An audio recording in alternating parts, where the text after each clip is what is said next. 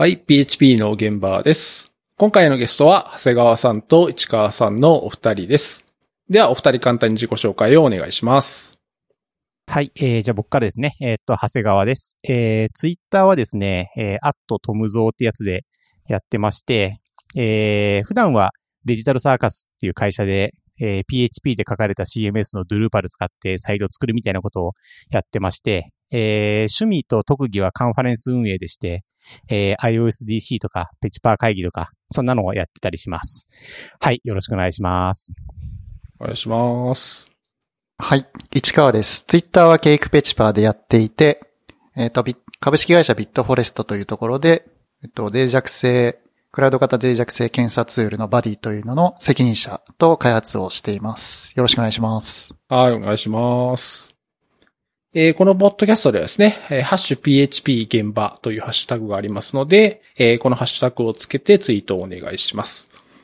で、えっ、とですね、ハッシュタグの付け方なんですけど、今まではハッシュ PHP 現場だけだったんですけど、この後ろにですね、ドットでエピソード番号ですね。今回の場合だったら、ハッシュ PHP 現場ドット40という風にですね、つけていただけると、まあ、どのエピソードに対するう感想かというのがわかるので、えーぜひですね、えーこれの形でお願いします。このハッシュタグ結構便利なんですよね。うん。あの、ハッシュ PHP 現場で検索しても引っかかるし、で、エピソード番号つけても引っかかるんで、後で見たときすごくわかりやすいので、はい、これはすごく助かります。なんか最近見るようになったけど、今まで誰もそれを発明してなかったっていうのがちょっと驚き。ね。なんか最近、あの、声優の尾形めぐみさんという方に、その、僕が書いた原稿を読んでもらう機会があって、その時に、公式アカウントは、@iosdc、ハッシュタグは、シャープ iosdc って言ったら、いやー、私も、あの、ラジオとかでも結構読むんですけど、このアットとかハッシュって、ほとんど言わないんですけどね、って言われて。あ、そうですか、つって。あ抜いて読んでもらったんだけど、でもあれだよね、その、テック界隈だと読む気がするよね。そうね。そうね。っていうことをですね、むっちゃくちゃいい声で言われてですね。あ、そうですか。声優だからね。うんねなちょっとね、新鮮だった。うん。ああ、なるほど。アットはまだね、メールアドレスとかにも含まれるから、結構言うかもしれないけど、ハッシュタグのハッシュってやっぱり言わないのかな？でもなんかこう、シンバルさんが言うやつとかよく聞いてるから、こう、慣れて、耳慣れているからね、うんうん。そうね。つい言っちゃうよね。そうそうそうそうそう。という話をですね、この、これが始まる前に、いやーこれ、あれだね、今回小ノートがパンパンだから45分ずつやろうかって言ったのになんか5分くらいこの話してるっていう、すいませんね。もう、いいんだよ。9ヶ月ぶりで思いだから出しちゃいまして。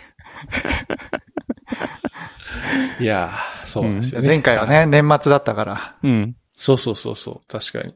いや、もう偉い、偉いこの半年、半年 ?9 ヶ月ぐらいで、世の中が変わってしまって、本当ですよねガラッと変。わっちゃいましたね。ね。こんなことあるんだねって。いや、本当まあだからコミュニティイベントの話を、まあしたいなとは思いつつ、うん。まずはちょっとこの9ヶ月でですね、偉い世の中が変わってしまったんで、皆さんどうしてますかっていう話からしましょうかね。うん。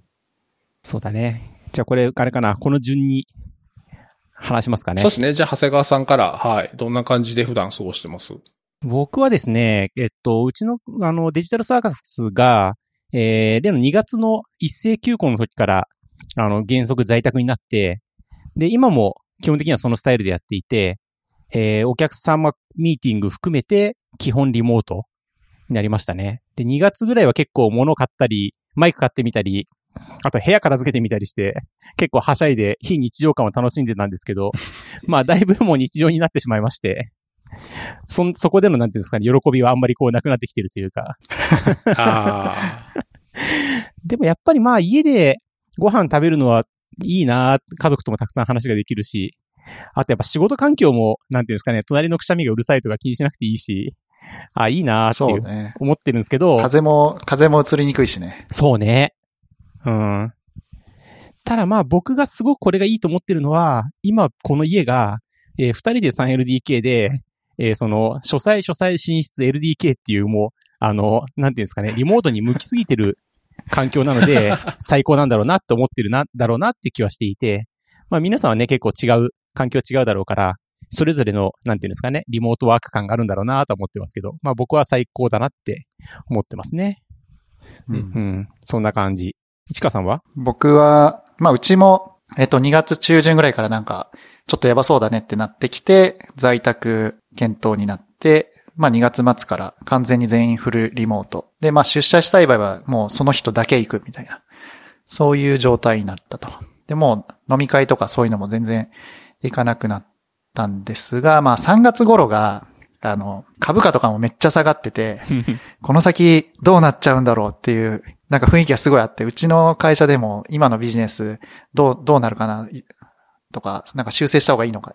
業績とか修正し、予測を修正した方がいいのかとか、あと、その頃は他の、なんですかね、決算の情報、他の上場企業の決算の情報とか見て、なんか、指標みたいなのがなんか見えたらいいなと思っていろいろ見せたりはしたんですけど、なんかもうそれも今ちょっと薄れつつあるというか、あ、そんな時代もあったね、みたいな感じに今なってきちゃって、すごい非日常感、まあ子供も、あの、一斉休校で家にずっといるし、すごい非日常感がある3月、4月だったんですけど、それがなんかもう薄れつつあって、うん。っていう感じですね。あと連休は、もう基本どこも行けないんで、4連休とか、夏休みとかも、あんまり旅行とか行かずに、家で余裕ができたんで、あの、オープンソースツールの DNS の変更、改ざん検知の NS チェッカーを作ってたりとか、まあそういう感じで楽しい 夏休みを過ごしてましたね。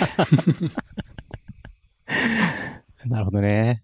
これあれだよね。あの、家にいないとダメなウイルスでよかったなって、あの、引きこもりとしては思いますよね。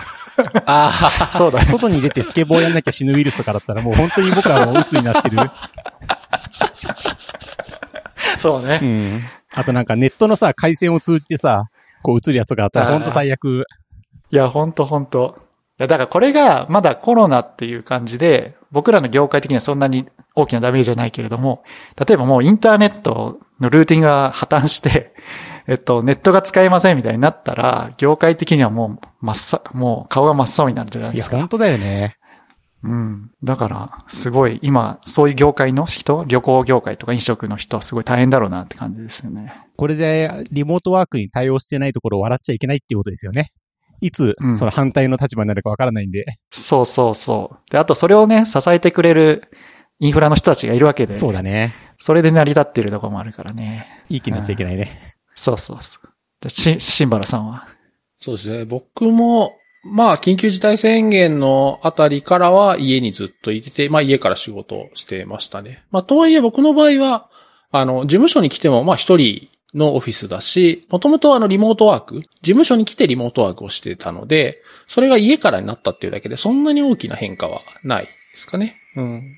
まあでも家からできるというか、まあ、ずっと家にいるんで、なんか割とこう家のことができるっていうか、まあ、あの、買い物行ったりとか、あの、ちょっとした家事を家、あ家というかまあ仕事中にでも休憩がてらにできるんで、なんかその辺はこう、仕事と家のことがこう、うまく溶け合って、いい感じで生活できてるなとは思ってますね。その、シンバラさんちは、作業スペース的なやつとか、そういうのあるんですか？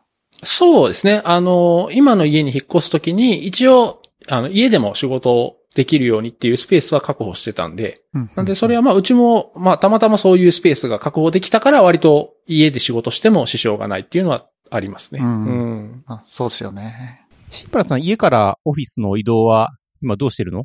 えっ、とね、基本的にはもう車かバイクあで、交通機関は使わないようにしてたんだけど、今日はたまたま雨が降ってて、しかも車も使えなかったんで、今日だから半年ぶりぐらいに。あ。ああ。電車に乗りましたああ、なんか Apple Watch が使えたって書いてたね。ああ、そうそうそうそうそうそう。そうですよね。あの、半年ぶりぐらいにね、電車の改札を Apple Watch で通過しようと思うとね、すごい緊張して、大丈夫かな？通れるんかな？と。なんかあの、 Apple Watch を買った時の感動をもう一度味わいました。あれなんだ、その、ビフォーの時は電車だったの？は、えっ、と、電車、電車かバイクか。ああ、なるほどね。なんかバイクだったらさ、あのーそんなに問題ないから、出勤しても、まあいいよねっていう感じはするよね。そうそうそうそうそう。だからまあ今も週1回だけは事務所に来て仕事して、残りの4日はまあ家でするみたいな感じではやってますね。やっぱり来たら来たで、なんですかね、やっぱりこう仕事する場所だし、落ち着いてできるんで、だから、あやっぱオフィスっていいなっていうのも改めて再実感はしましたね。うん。なるほどね。仕事はなんか、変化あった？僕はあれですね、さ、あの、SARS のサービスやってて、まあ今までオフラインのミーティングについては、えっと、基本お、客さんのとこ行くか、向こうが来てもらうかみたいな感じだったんですけど、それが全部オンラインのみになったというところが大きくて、で、一番大きいのはやっぱり大きな企業も含めて、えっと、今まではなんか社内の規則でそういうのダメですって言い言いそうな企業も含めて、もうオンラインミーティングしかないっていう状態に全員がなって、で、一回それをみんなが体験して、えっと、こなんかコンセンサスが取れたというか、まあこれでもいいんじゃないみたいになったのがすごいでかかったですね。そうだよね。やっぱ一回全員が体験したっていうのはすごいよね。うん。そうそう。こういうのってなんか、やっぱり大きな企業だと、えっと、セキュリティのやつを一回検討してから、えっと、インストール用のなんか申請書を書いてとかっていうのがある、あったりすると思うんですけど、まあそういうのも全部突破して、えっと、全員で、全員でまあ、ズームでも OK みたいなのが、そうだよ結ね構。、そう、コンセンサスが取れたのは良かったですね。なんかその、市川さんが見てるような大きな企業の方って、えー向こう側はどういう環境でやってます？つまりその、い自宅だったらいいんですけど、オフィスとかの場合って、その騒がしいオフィスでリモート会議やられると、ちょっと辛いじゃない？辛い。その、後ろの人の営業の声の方がよく聞こえるよっていう、あの、あそういう意味だと、えっと、4月、3月4月は、えっと、皆さん自宅にいらっしゃって、で、5、6月ぐらいからポツポツオフィスに来て、まあオフィスももう人あんまりいない多分状態だと思うんで、えっと、会議室も結構空いてるみたいでななるほど。僕らが体験した人はほとんど会議室から入ってあた感じですねー、。なるほどね。なんか、うちとかだと、えっと、35人ぐらいいるところで会議室1個なんですね。で、そうすると結構その会議室の取り合いが、その発生するんですけど、今全員が、その、オンラインになったら、会議室取らなくていいっていう気持ちよさが、すごい大きくて。はいは だけどね、大きいところだとね、その、オフィスでやってると周りがうるさいだろうし、結局会議室取ると、今までは6人で1つの会議室だったのに、1人で1つの会議室使ってみたいなことになって、会議室効率は、今の瞬間はあんま良くないんだろうなって。ああ、そうかもしれないですね。そうだよね。いや、確かにでも、本当 IT とか開発系の企業じゃない一般の会社さんでも、本当リモートで打ち合わせするためのツール、まあ、まさにズームとかがものすごく広がったんで、うん。今まではもうこっちから提案して、あの、まあ、それこそさ、スカイプだの、ミートアップだのをこう、操作の説明もして、入れてもらって、やっと使ってもらうって感じだったのが、向こうからもうズームの URL が飛んでくるようになったんで、これはめちゃくちゃ大きな変化ですね。でかいですね。そうだよね。うんそうなんですよ。だから皆さん、だなんですかね、こう、そういう、えー使える環境がなかっただけの話で、使い出すとですね、えあの、それこそ画面共有とか、いろんなテクニックをですね、駆使してですね、僕が繋いでても、え、それどうやってやったんですか？みたいなことをですね、パパパってやっぱりやったりするんで、あやっぱりそういう環境さえ整ったら、こういうツールはすぐ広がっていくんだなっていうのはすごく実感しました。うん。そうですよね。基本みんな便利だったり、楽できるツールを使いたいけど、社内のルールがっていうところで止まってたのが全部、うん。あとはね、使ったこ、使ったことなくて、どうしたらいいかわかんないから、まあ来てもらうかみたいなところとかね。そうですね。あとはなんかリモートで済ませるとちょっとなんか手抜いてるみたいな感じとか。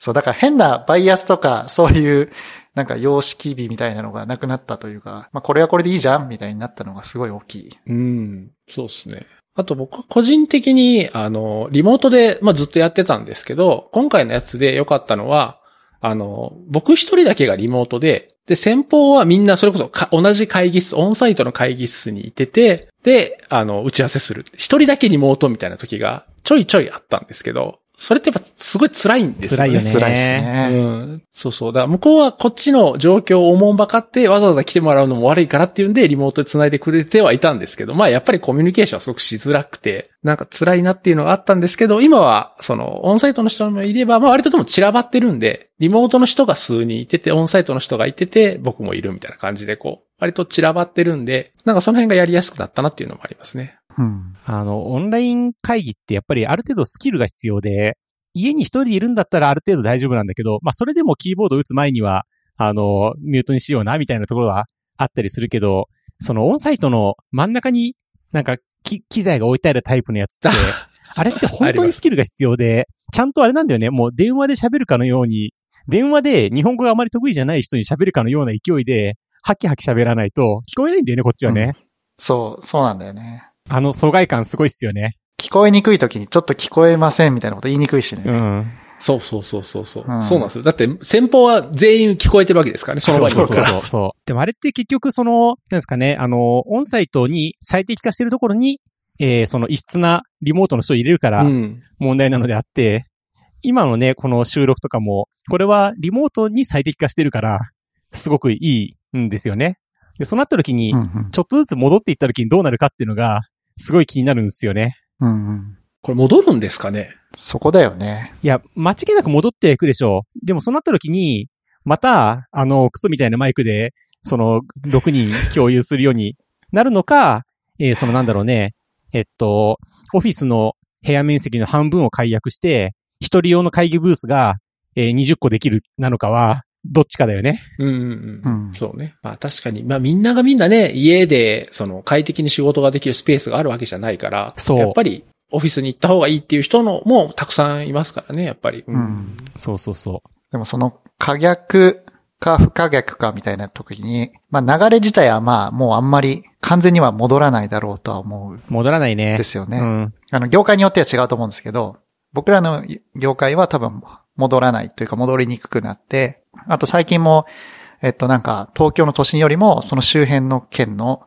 戸建てが去年よりも何何割伸びたみたいな、その売れ行きになってて、都心はマイナスなんだけどっていう、そういう流れももうできつつあって、まあ、ただ僕、その、引っ越しの話とかさ、あの、オフィス解約した話聞くとさ、うおーなんかこう、なんていうの、今まで何十年生きてきて、この2、3ヶ月のことで、そこまでこう人生変えちゃうのすげえなって思いますけどね。うん、でもそれぐらいの、なんですかね、それぐらいのショックだったのか、もしくはまあそれぐらいしした方が効率が良くて、意外とまあ、トータルで見ていいんじゃないみたいになったのか、ちょっとわかんないですけどね。まあ、背中を押して、押して欲しかった人たちが、ちょっと押されて動いたのかなっていう気もしなくはないけどね。まあそもそも都都内とかね、あの、オフィスの、えっと、空室率みたいなのもかなり悪、あの、パツパツだったし、もう限界に近かったから、まあ、ちょっと緩まって逆に良かったのかもしれない。なんかそれに絡んで、そのサンフランシスコで、何その引っ越す人が出てきて、俺たちはサンフランシスコにいる人が欲しかったんだっけ問題みたいな話もまあ出てきてますよね。つまりリモートになった時に、給料の、えー地方格差っていうものは何だったのか問題っていうの。それはありますね。ね。長谷川さんのところって今採用活動してましたよね。結構やってる。それはリモートでの採用とかも考えてるんですか？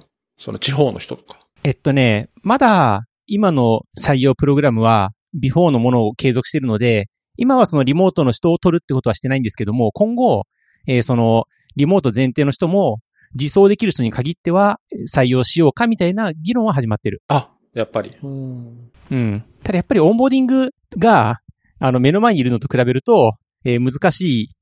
けど、それは今までサボってただけだから頑張ろう、みたいな。でもオンボーディングは本当難しいと思いますよ。ね。結構もううち4月からだと、えーっと、5人、4、5人いるんですけど、4人かな？なんで僕まだ、その、僕面接全員してるんですけど、そのうちの2人はまだ会ったことないっす。ああ。なるほど、なるほど。ええじゃあ今のそのオンボーディング難しいっていうのは実際や、やってるからこその意見ってことですか？そうっすね。で、しかもまだ、ヒアリングとか、そんなんですかね。何ヶ月したらヒアリングしようかなみたいに思ってるんですけど、そのヒアリングをする前の状態でも難しいなと思ってる感じ。なので、多分本人が一番難しいと思ってるはずなんですよね。そうだよね。うん。なんか、パッと入って、いろんな人にちょっと聞きたいことあっても、隣にいないからさ、うん。チャットで聞くか、ちょっとね、ミート、ミーティング、ビデオ会議させてもらうかみたいになると、ちょっとハードル高いよね。一応今だと、あの、採用されたチームの一つは、えー仕事してるときは常に Discord を起動していて、えーそのチームの部屋にみんなで入ってるっていうのをやっていたり、もう一つのチームは、週、あの、新しく人が入るから、週に2回かなかなんか出社日を作るっていうふうにしてやっているので、まあチームそれぞれで工夫してるところはやっぱありますね。それはもう各チームは勝手に自走してそういうことをやり始めてる。そうですね。ああ、いいですね。僕もだからその Discord に、あの、僕部屋っていうのを作って、何でも相談してねって言ってるんだけど、まあ、まあ、声かけられませんよね。だよね。それありますよね。そう。うちも、うちもなんか雑談部屋みたいに作って、まあ僕は定期的にいるから誰か入って、雑談しましょうって言っても誰も来ないからさ。まあそんなもんだ、そんなもんだよなと思って。うん。ああ。なんかそれちょっと切ないね。切ないですうん切なね。いまあでもいいんですよ。うんあの、そんな相談ない、ないに越したことはないわけですよ。あまあね、うん確かにね。とは言いつつもだな。僕はやっぱその、リモートで働くのはすごくいいと思ってるので、僕がそのやらなきゃいけないなと思ってることは、やっぱりリアルだとこういうことができたけど、リモートだとこうじゃんっていうのを潰すということを僕はこの半年ぐらいやってきていて、うんそのやっぱりリアルだと横にいる人に声かけられるから、リアルの方が良かったよねっていや、それは違っていて、あの、じゃあこういうのを導入しようってやってるつもり。うんうん。それはいいですね。それはいいんですけど、なんか、その、そういうのよりも今、僕自身がちょっと、あれなのが、仕事が結構効率的に進められるようになってきてるじゃないですか。まあ、うちももう、もともとみんな在宅系だったから、そこまで大きく変わってはいないんですけど、まあ、リモート会議もパッとできるし、なんかそう、そういうのもみんな慣れてるし、で、タスクとかもガンガン振ったりとかできて、すごい効率的に仕事がガーって、ま、あの、3月4月はやっぱちょっと緩んだんですけど、うんそこからすごい回るようになって、で、回せば回すほど、なんか自分もすごい、なんだろう、早く動けるようになったんですけど、なんかそうしてるうちにちょっとすごい今息苦しくなってきてるというか、こうなんか全部詰め込んじゃう傾向にある。なんか気抜くとずっと会議してたりとか、ずっとなんかタスクのなんかをやってたりとかっていう、すごい聞きが緩まないというか、なんか、その、これから打ち合わせってあると、まあちょっと、なんか、あ、実際出社するとちょっとコンビニ行ってどう、どこしようとかあるけど、自宅にいてずっとネットの前だと、なんかそういうのがなくなってきて、ずっと緊張感を持ってずっとやっちゃってるっていうのが今ある。打ち合わせとさ、打ち合わせの間がさ、30秒ぐらいしかないみたいなことがあったりするよね。あるある。そう、そこでトイレ行って、すぐ戻ってっていう。ありますね。いや、なんかやってる時はすごいテンション高いからいいんですけど、もうなんか夕夕方5時ぐらいになると途端にこう、なんか一気に MP0 みたいな状態になって 何もできなくなるとか、そういうのありますね。まあでも、その、集中してできているっていうのは結構いいことで、僕なんかはそういう日があり、もしくは朝からスイッチがなかなか入んない日も結構あったりして、結構そのトータルのパフォーマンスどうなってるかなっていうのは若干不安ではありますね。うんうん。そういう意味ではシンバラさんはあんまり変わんない？働き方って。そうっすね。あんまり変わんないですけど、でもやっぱり家でやってるときは、ちょっとこう、集中力ないなっていうときに、リビングに行って家族と話したりとか、一緒にご飯食べたりとか、で、あの、リフレッシュできるっていうのはすごいありますね。ん。ああ、うんなんか事務所で一人でいると下手するともう一日何にもできずに、ただ来ただけで帰るみたいな日もなくはなかったんで、うんうんうんうんううんん。なんかそこでこう気分転換しやすいっていうのはありますね。なるほど。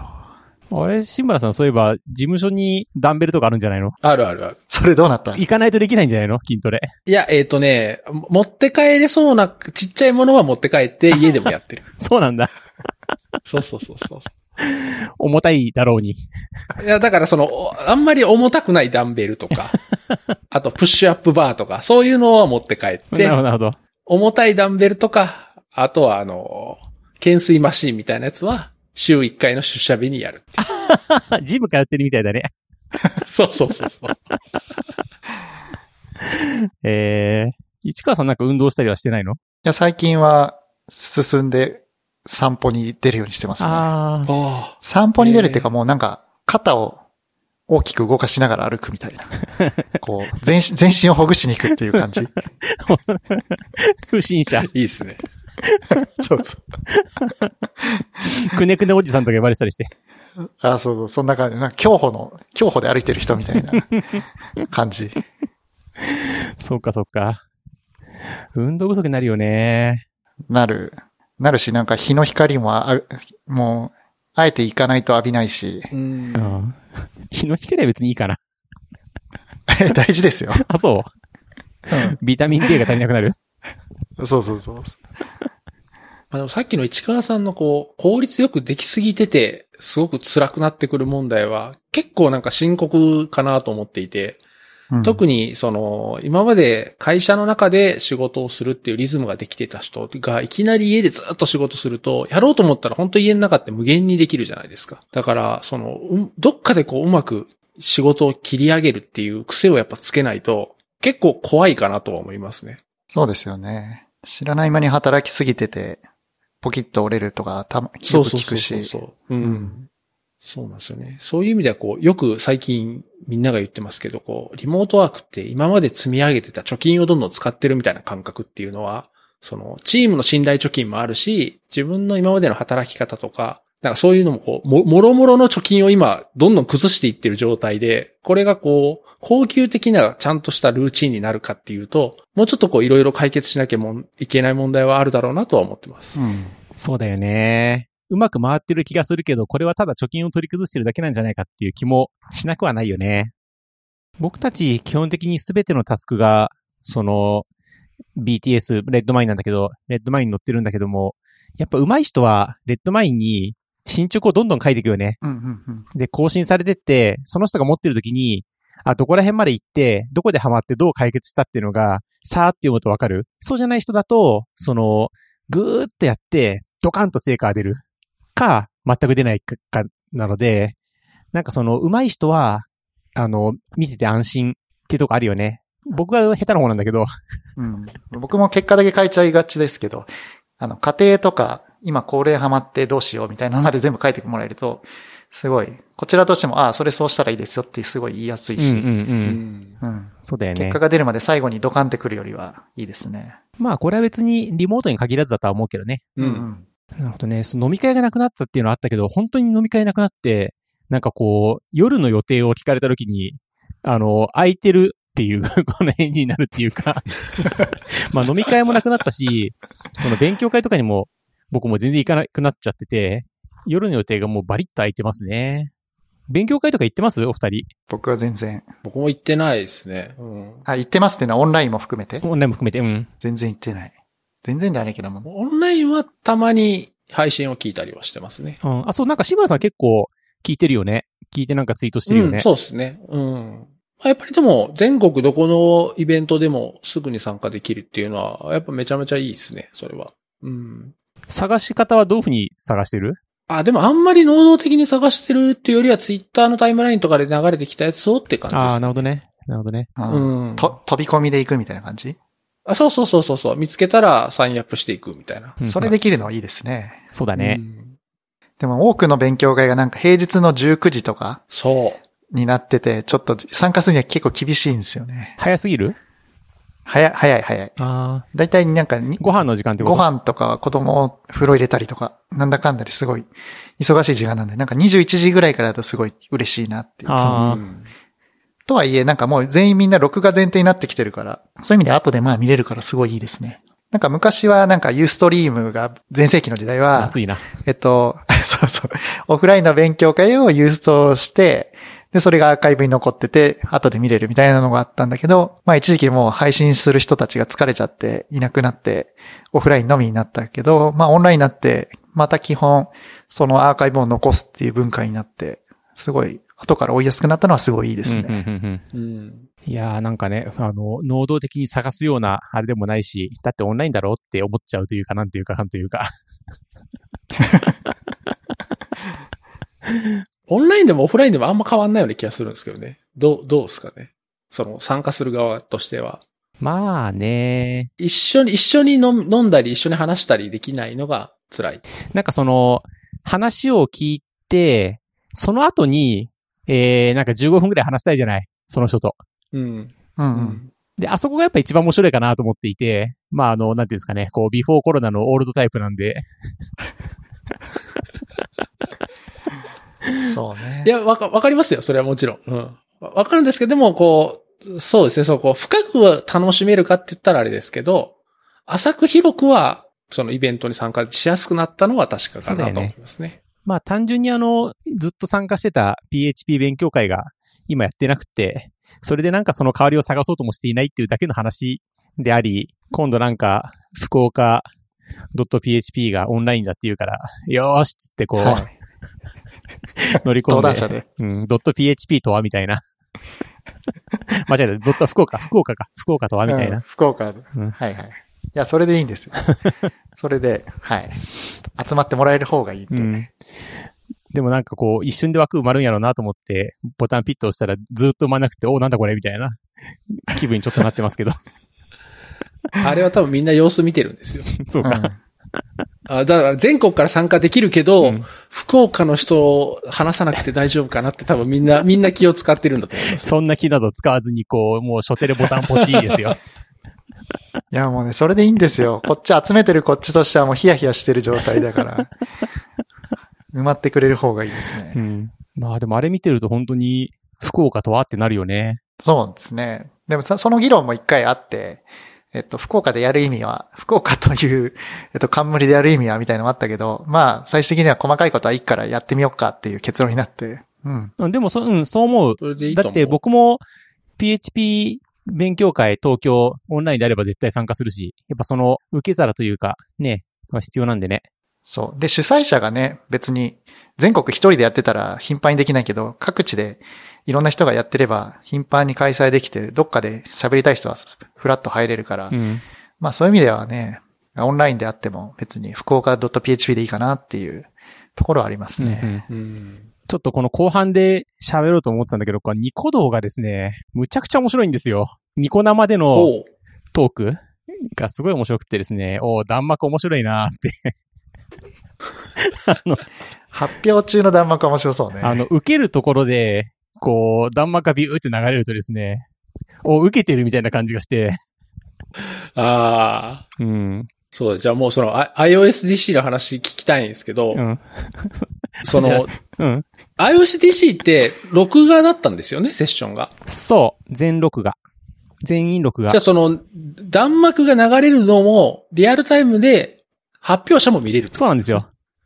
ああ。で、コメントに対しそれて、はいいですね。発表者が答えられるんですよ。これって何とかのことかなつって、そうそう、みたいな。ああ、それは楽しそうん。えっとね、横にね、その Discord も置いていて、えーその発声可能パブリックビューイングっていうのを作っていて、で、そこで、にスピーカーがいて、えー自分で声で突っ込むってこともやってたみたいで、今回スピーカーにいろんな、まあ何やってもいいよって言ってたんで、その、一緒にニコ生見てる人もいれば、横で、あの、声で、あの、なんですかね、サブチャンネルっていう、なのかな？あの、紅白の裏で解説してるみたいな、そういうやつをやってるスピーカーもいたりしたみたい。う。あー面白いねサブチャンネル面白いな。本当にさ、本当に副音声なんです副音声うん音声なんですね。音声で、うん。あ、それは面白そう。それとか。ね、あの、プレレコーディングだったので、あの、なんですかね、緊急地震速報が鳴って、驚く僕をお楽しみくださいみたいな 予告をしてる人がいたりとかで。あの、あの、あとはね、その、話してる途中で資料の間違いに気がついて微妙な表情をする僕をお楽しみくださいとかね。あの、事前録画ね、面白いんですよ。面白いね。あ面白い、それ。うん。でライブってさ、行ってもそんなに、その、なんつうか、この、オンラインだと、ライブって言っても、まあ、たかが知れてるんだよね。うんただまあ、その、あの、カンファレンスならではの、えーその午前中に誰かが秘伝のタレって言ったら、全員そのトークに秘伝のタレが入っていくみたいな、そういうのは発生しないけれども、うん。それにはない面白さがあって、プレレコーディング最初ちょっとその、なんていうんですかね、えっと、当日の運営の安定性をもう最大限に取る、取って、事前録画にしたんですよ。で、まあその代わり、そういうその、なんですかね、えっと、コンテキストが生まれるっていうのはないだろうな。それはちょっと残念かもなと思ってたけども、そんなデメリットはほとんどなくって、まあそのね、あの本人が、その解説できるとか、そういうメリットだだけが強く出て、あ、これはいいなと思いましたね。それいいですね。え、解説が、その、ニコ生のあれで流れるんですか？えっと、単にその視聴者の一人として、スピーカーの人が、あの、解説してたっていうだけですけどね。特別なコメントとして投げられるわけじゃなくて。はいはいはい。あ、でもそれ面白いな。うん。あのね、ニコ生面白いっす。これもね、オンラインカンファレンスはもうニコ生で決まりって僕は思ってますね。お勉強会もニコ生でいいんじゃないかなってちょっと思ったりするんですけどね。あの、始まった時にはこう、パチパチパチっていうのがこう、あの、888っていうのがこう流れてくるわけですよ。ザーって。まあ確かにね。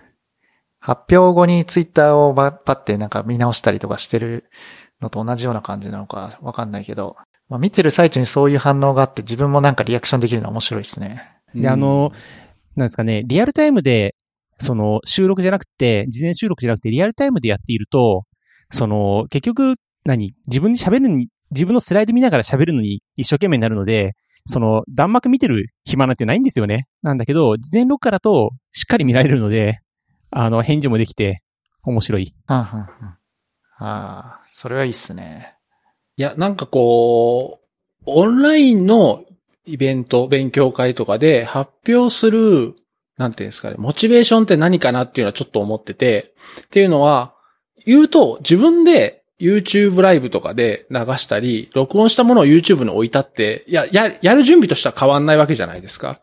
それをわざわざイベントのフォーマットに合わせてやるっていうのはもちろん集客とか、その、より、その、みいろんな人に見てもらうっていう意味合いはあるとは思うんですけど、とはいえ、すごくレスポンスが、あの、リアルタイムで実際の勉強会ほど返ってくるわけじゃないし、うん。うん、どうなんだろうなっていう疑問はちょっと僕ずっとあったんですよ。でも今の長谷川さんの話聞いてると、まあ、事前録画っていう形を取らないといけないですけど、でも取っとけば、聞いてる人と一緒に自分のセッションを見て、こう、同じように、同じタイミングで体感できるっていうのは、あ、それはすごくライブ感があって、あ、なるほどなって今すごい思いました。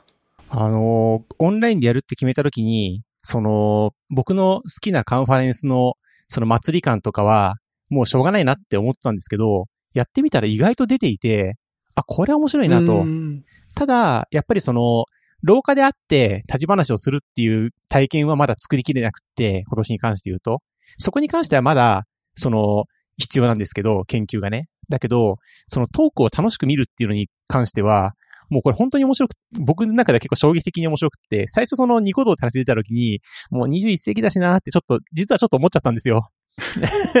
なんですけど、実際やってみたら、お21世紀は、あれですよ、ニコ動ですよって、ちょっとあの、YouTube とかまだ使ってんの？へーって、ちょっと思っちゃったみたいな。へうん。なんですけど、あいいねまだちょっとね、その、えっと、今回その、ドワンゴさんにスポンサーとして入っていただいて、ちょっとその特別、特別な、あの、なんですかね、番組の作り方をしてもらったんですよ。その、いわゆる公式チャンネルとしてやっていただいたので、そあの、普通のカンファレンスがじゃあ僕たちもやろうと思った時にすぐできるわけじゃないので、まあ今後の開発に期待っていう感じなんですけどね。ーうん。で、なんか人によってはこう、聖徳太子してたらしくって、あの、2トラック 同時に見るみたいな。ああ そういうことね。そう。ね。え、それは普通に使う、ニコードを使うのとはなんか特殊な機能がついてるってことえっとね、ニコ生なんだけど、普通にやると、そのコミュニティっていうのを作って、そのコミュニティで流せる生放送が1本だけなんだって。だから5トラックとかやるには、はコミュニティを5個作んなきゃいけなくて、番組を5個立てることになるのね。で、そうすると、シリアルコードとかも、その5本作ることになるんですよ。なんで、トラックごとに、そのシリアルコードを入れる羽目になる。ああ、なるほど。で、さらに日にちが変わったら、また別シリアルになるみたいな。あーなので、それがすごくききつい。で、そのシリアルの発行も、なんかその、管理画面から手で発行しなきゃいけないのかな？とかで結構きついんですけど、まあ、今回ちょっとその、そこを、そのサポートしていただいたので。うーん。でもこれ、なんだろうな。もうニコ生を超えてニコカンファレンスみたいな感じで、こう、一つのパッケージになってほしいなと思うぐらい体験が良かった。へえ。そうなんだ。あ、じゃあ今の1日だけでシングルトラックだったらできるんですかね？できる。あうん。あ。だから勉強会とかは、すごくいいんじゃないかなって。ね、福岡 .php とかではいけうんると。へえ。で、終わった後もすぐ見返せるしね。まあ、それは YouTube でも見返せるけど、終わって見返した時に、弾幕もついてくるっていうのがすごい気持ちよかったり、うんうんうんうんうんなるほどね。うん。なるほどね。すごい体験よかった。あ、それはでも楽しそう。うんで、なんかね、オンラインでやってると、あ、このトークしまった、ちょっと僕の思ってたのと違ったって思った時に、こう、もう一個の方に行って、最初から巻き戻してみて、1.5倍で見て追いつくまでこう、やるみたいなこともできるしね。うんなるほどねそうね。面白いトークの部分に関しては、本当に良かったっていう感じがしますね。おすすめです。うん。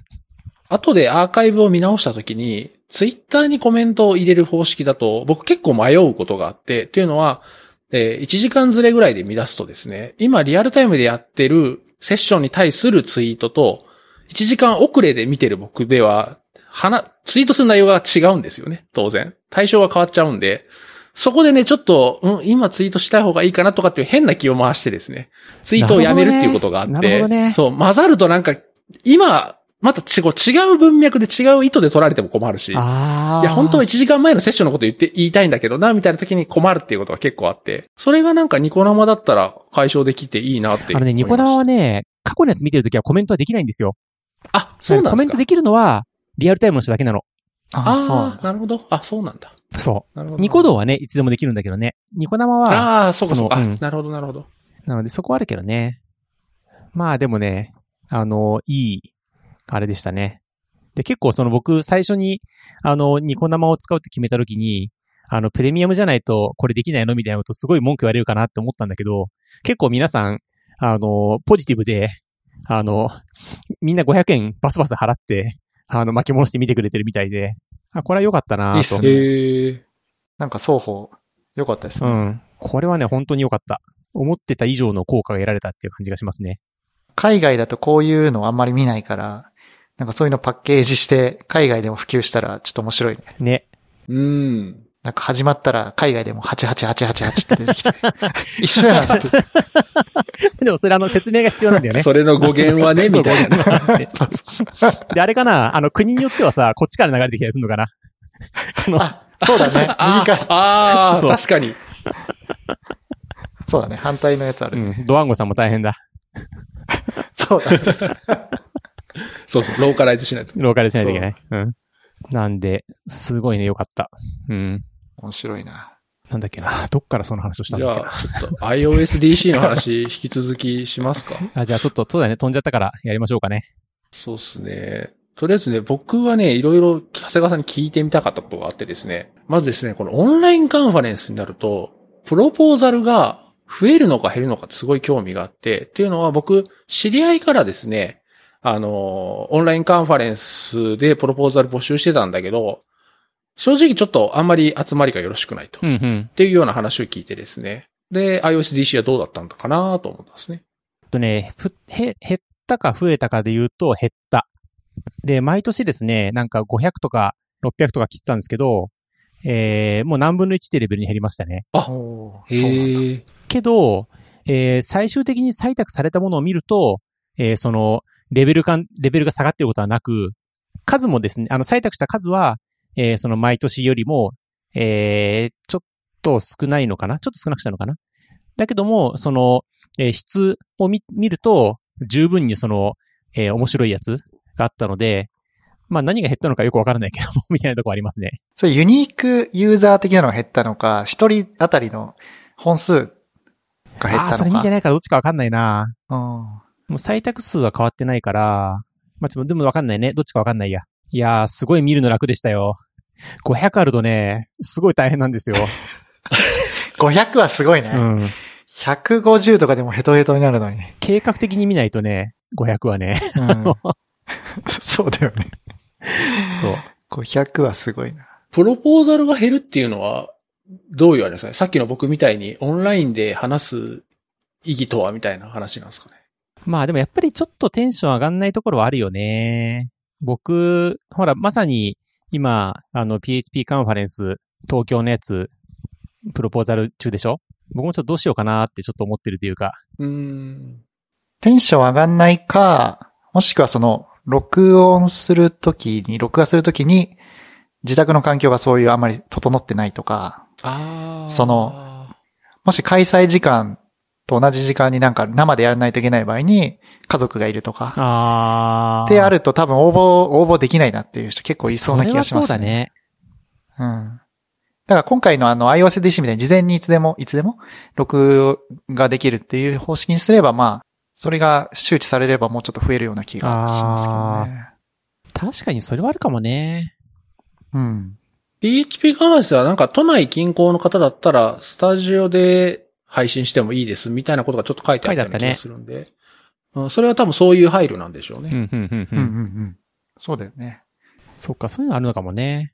まだみんな慣れてないから、なんかん生で一発勝負でやらされるとちょっと大丈夫かなって思う人 結構いそうな気がするな。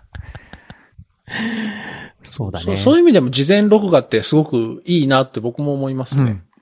うん。うん。何回も撮り直せるのはいい。やりきれれば。結構やっぱりパワーはかかるんで。スタッフのそうそうそう。あ、やっぱり大変なんですね。事前で撮る方が。えっとね、今回、僕たちは、その、うまくシステムができたので、すごく楽だったんですけど、本当にやるとすんごい大変だと思う。普通にやると。なんかこう、例えばその、えっと、じゃあ皆さん、何分以内でビデオを撮って送ってくださいとか言って、ビデオをもらっちゃうと、うん。むちゃくちゃ大変だと思う、きっと。もうそれぞれみんなが、えー、そのコーデックとか、全然違うものをそれぞれ送ってきて、ある人は声が超ちっちゃかったり、ある人はそもそもなんかファイルが足りなくって、足りないんですけどって言ったら、なんか一週間ぐらい返事がなくてとか。ありそう。でやってると多分死んじゃうと思うんですけど、今回その僕たちがやったのは、えー、その、もともと使ってたカンファレンスの支援システムが、フォルテってやつがあったので、そこにまず、えーその24時間を、の中に、こう、スロットを作って、で、40分トークだったら、15分待機、40分、えっ、と、録画、5分、えっ、と、バッファーみたいにして、それを敷き詰めたのね、バーっと。で、スピーカーはそれを予約すると。で、その時間になったら、えーバッチで、ズームのミーティングを作って、YouTube ライブを作って、で、ズームから、えー、ズームの、をクラウド録画するようにして、で、ズームから YouTube に、こう、なんなんだ、ストリームを流すんですよ。で、そしたらそこに、えー URL をスピーカーに通知して、スピーカーから見ると、ズームの URL が出てきたので、そこに参加すると。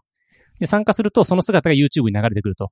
なので、声が出てるかどうかはそこで確認し、見えてる絵が正しいかとかもそこで確認して、で、自分で一人で喋って、ズームのミーティングルームで一人で喋って、終わったらズームを切ると。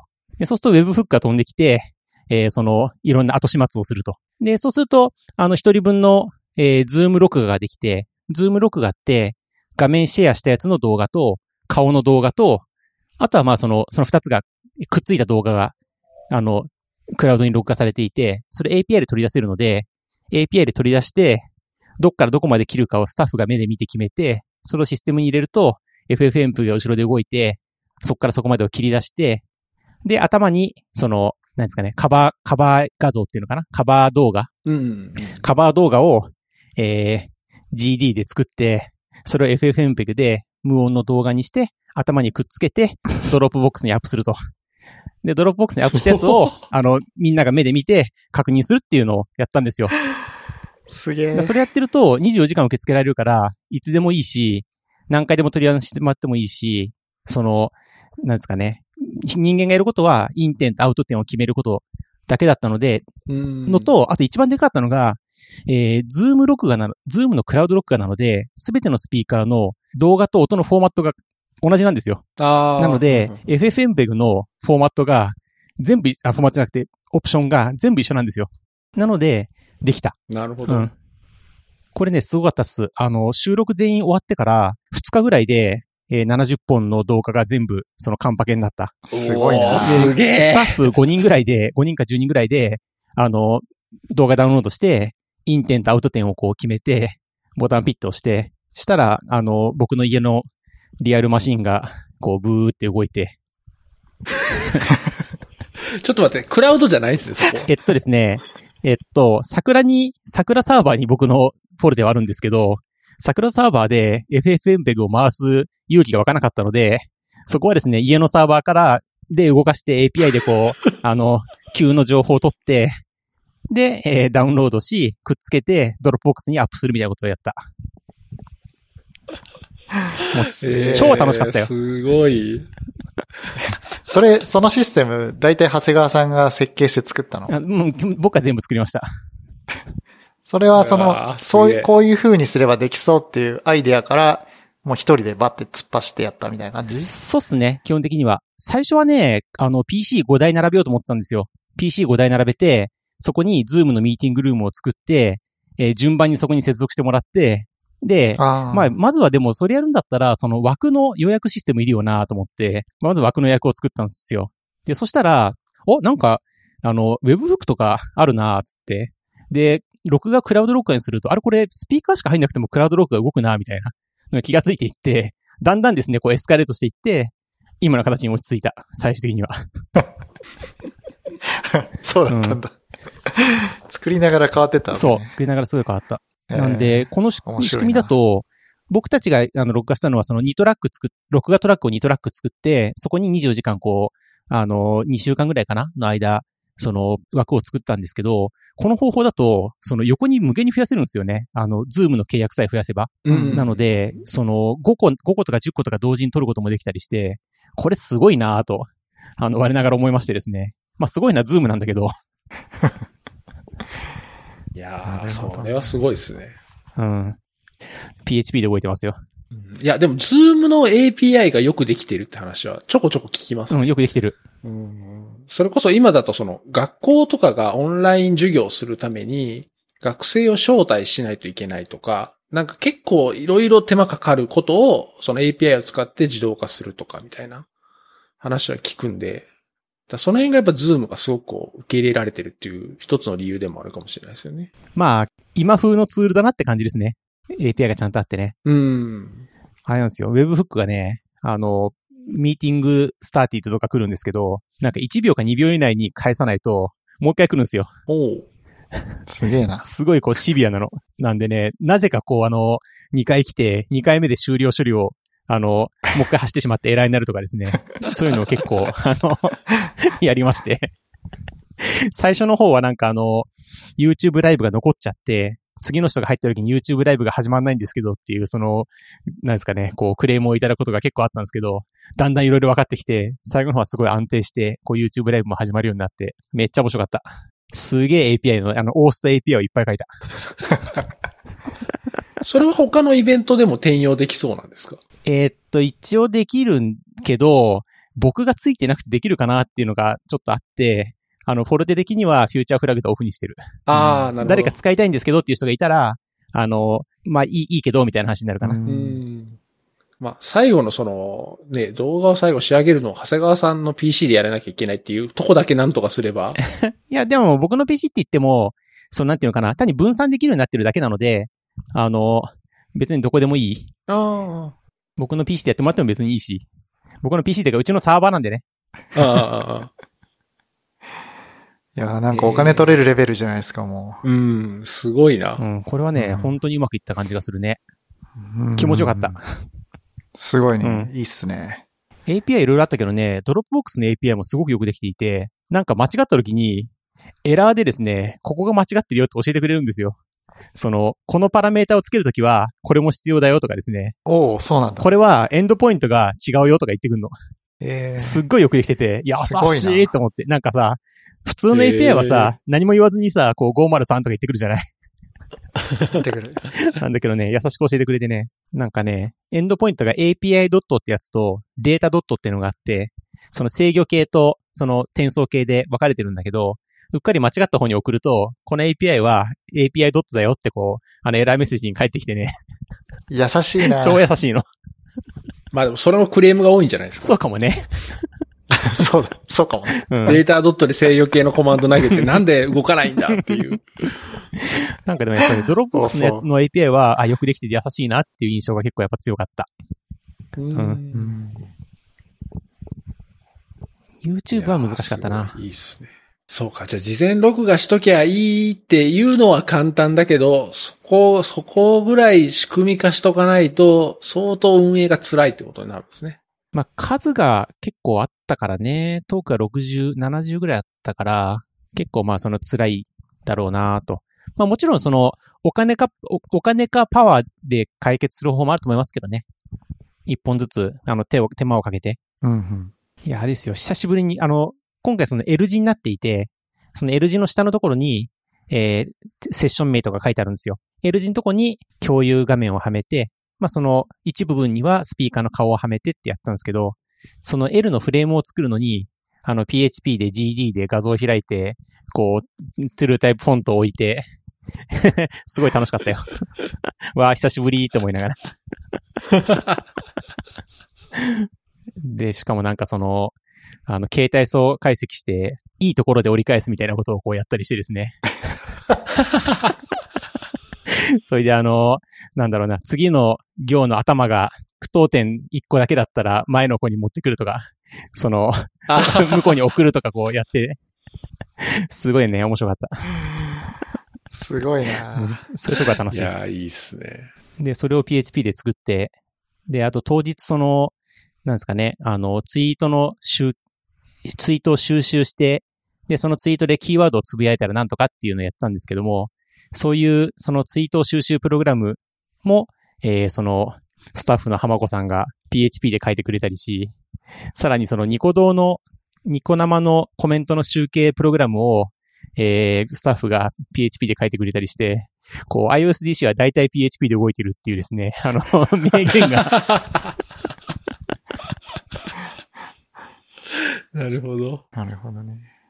いや、面白いななんかオフラインだと、いろんな、このオフラインならでのイベントあるけど、オンラインだと完全にデジタルだから、いろんなことがデジタルで解決できるって、まあ腕力いる、いるけれども、なんかそれ、それ特化のなんか新しいことができるっていうのは面白いですね。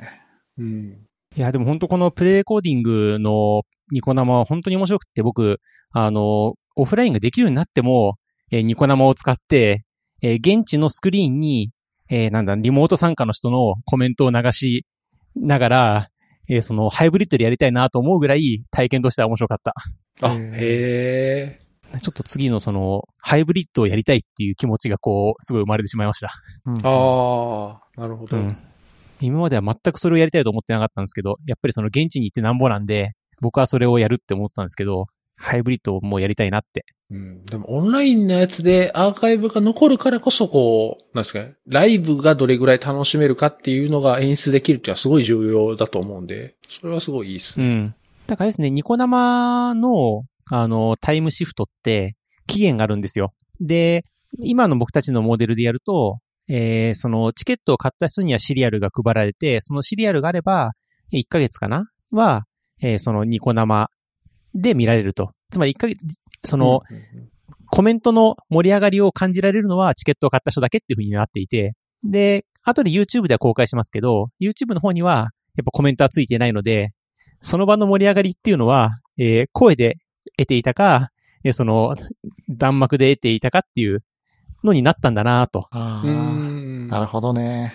いうのがあって、で、これもし本当にハイブリッドでできたら、現地でドッと受けて、その直後に、あの、ダブダブダブってこう、横からザーってくるんだろうなって思うと、ちょっとその姿を見てみたいっていうのが、すごくあって。あでもなんかアンケート見てると、弾幕があると、スライドが見えなくて、不愉快みたいな、そういうコメントもあって。ー え、弾幕って切れない切れる切れる。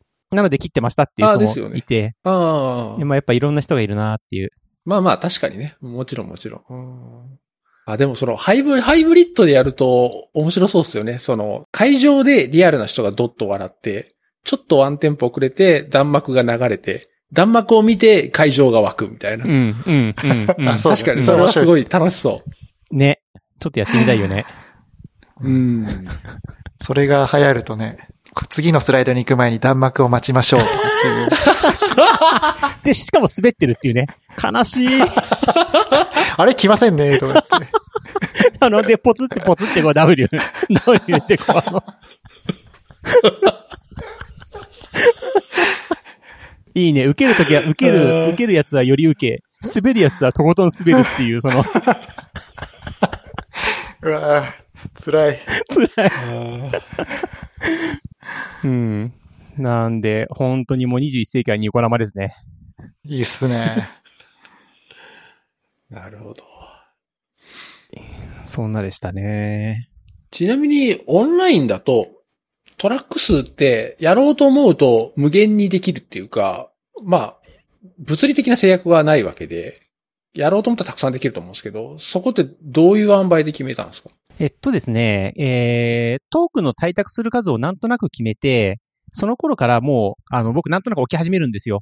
で、あの、休み時間ちょっと長めに、いつもより長めに取って、こうやってこうやってやって、うん、まあ5トラックかなっていうふうに今回5トラックって決めたんですけど、実はまあその他にも理由があって、えー、これ流すには PC があって、その PC から動画を再生して、えーそのストリームを送る必要があるんですけど、その PC が僕、えーその、いつも使っている物理トラックの 5, 5台分は持ってるんですよ、Windows ノート。なので、まあ、まずそこが、あの、一旦の上限。それ以上になると、また PC 買わなきゃいけなくてめんどくさいな、みたいな。まあ、それか、どっかから持ち寄ってもいいんだけど、あの、今僕、同じ PC を、ノート PC を5台持っているので、機材として。なので、まあ、それの、全部同じ方が、まあいいんでね。あの、調達の面倒とかもないし、ちょっとスペックが違って、なんかこう画面のサイズが違ったりとかいうところもないのでね。なので、まあまずは、その、5が上限だろうなとなんとなく思いながら、えートーク置いてみて、もう置いてみたら、あちょうどよかったなっていう感じなので、あまりその何か強い意志を持って決めてるわけではないですね。うーん。え、その動画の再生って、例えば10時からのセッションだったら10時になったら、え、長谷川さんが全部、全トラックをポチポチ押していくんですか？えっとね、結構スタッフいるんですよ。あのー、現地に15人、えっと、オンラインスタッフで10人ぐらいいるんですよ。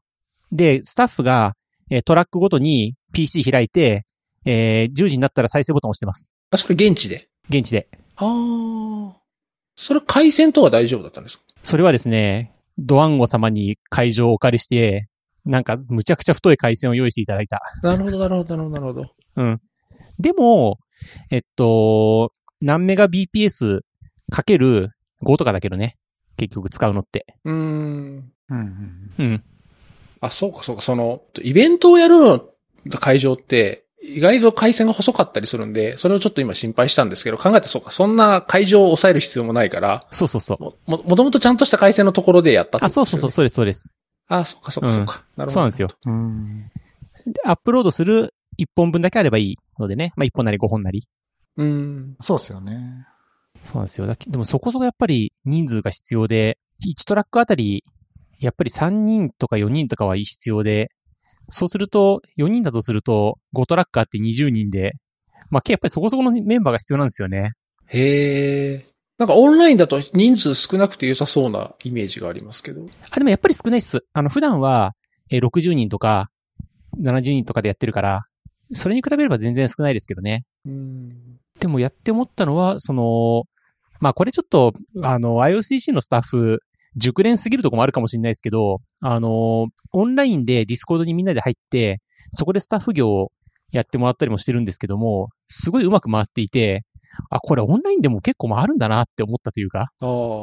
スタッフ業がね、とこもありましたね。すごいその、発見がありました、いろいろ。オンラインでやってみてっていう。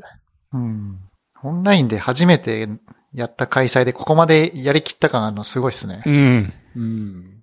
まあ分かってたことも多かったっていうのもあるかもしれないですけどね。まあそもそもそのプロポーザルを取るシステムはあり、えーそこにみんなで投票するシステムはあり、えースポンサーから申し込みをしてもらうシステムはありなので、一からやったら無理だと思うんですけど、共通分は結構多いですからね。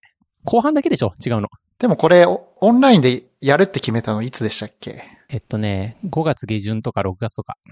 ですよね。3ヶ月ぐらいしか準備期間がない状態。まあそうですね。うん。すげえな。よく間に合ったわって思うわ。いや、本う当んすごいね。うん。特に動画を作る部分。うん。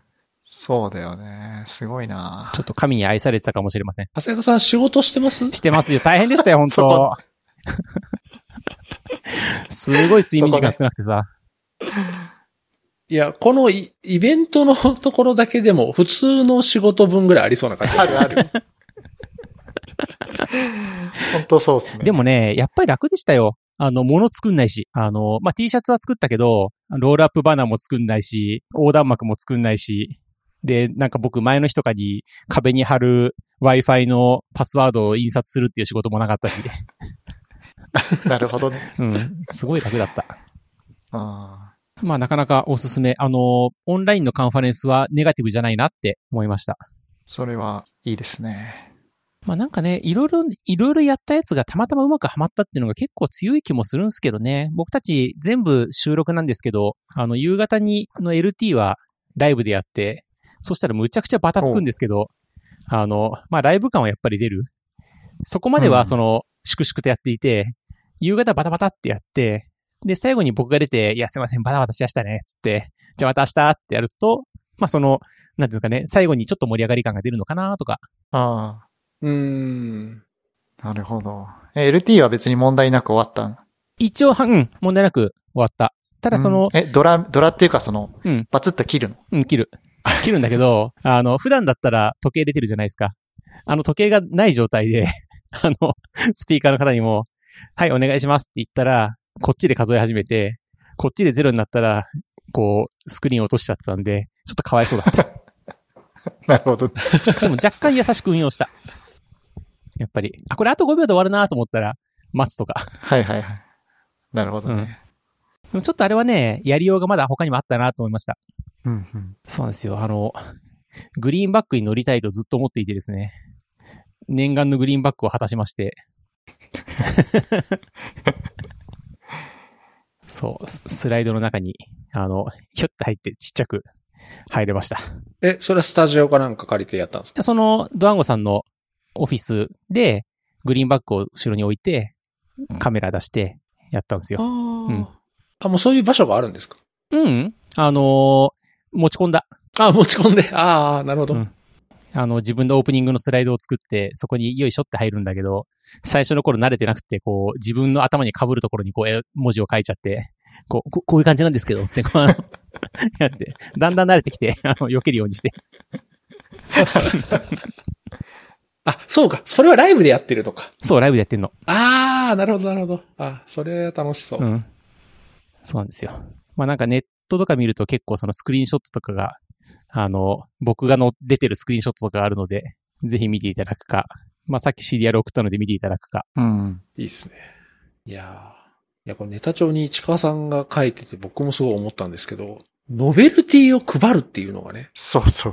物理的なノベルティをお届けするっていうのが、僕ツイッターで見て、え？っと思って、あれオンラインだったよなと思って。いや、これすごいっすね。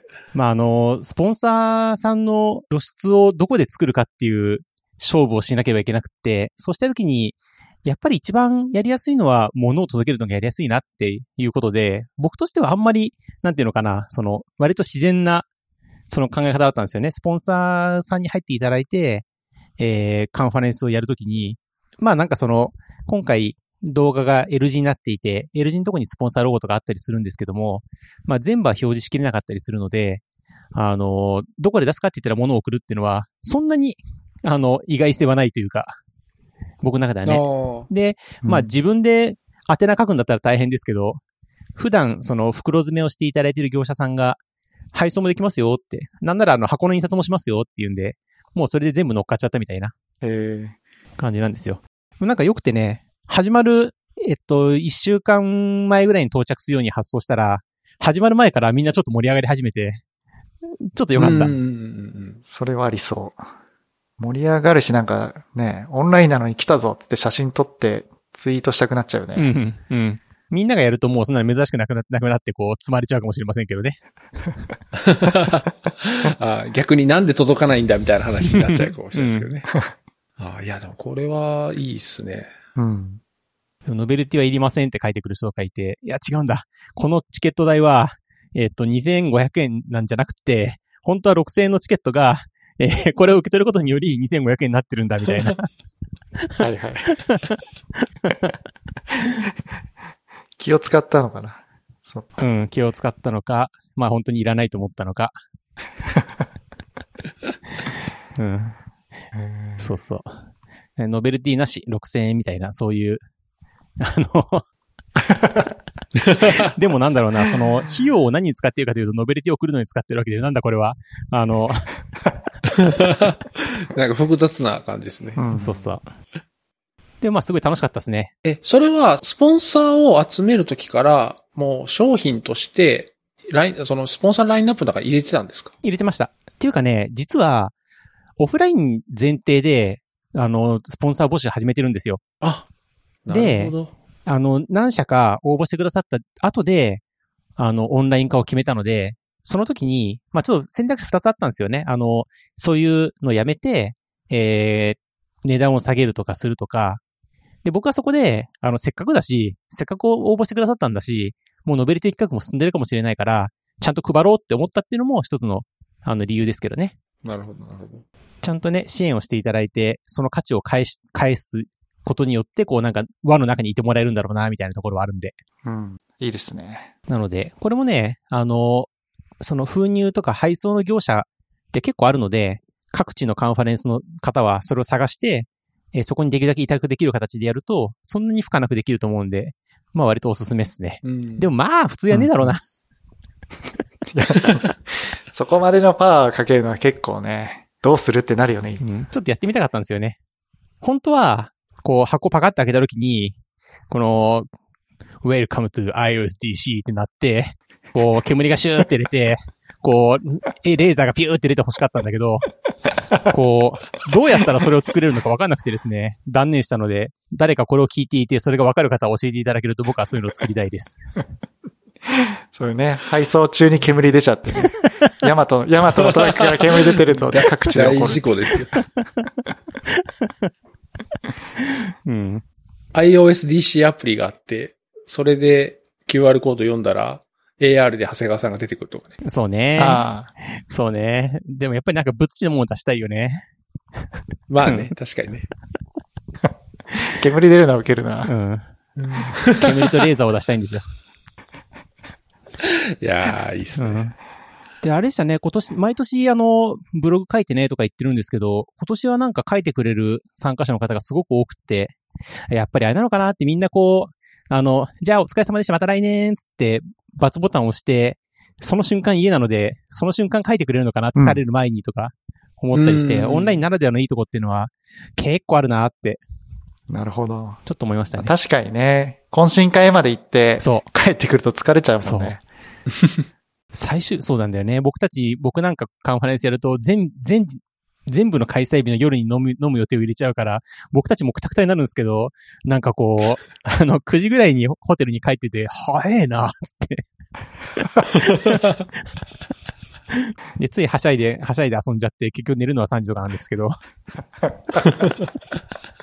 すごいね、体的にも楽で。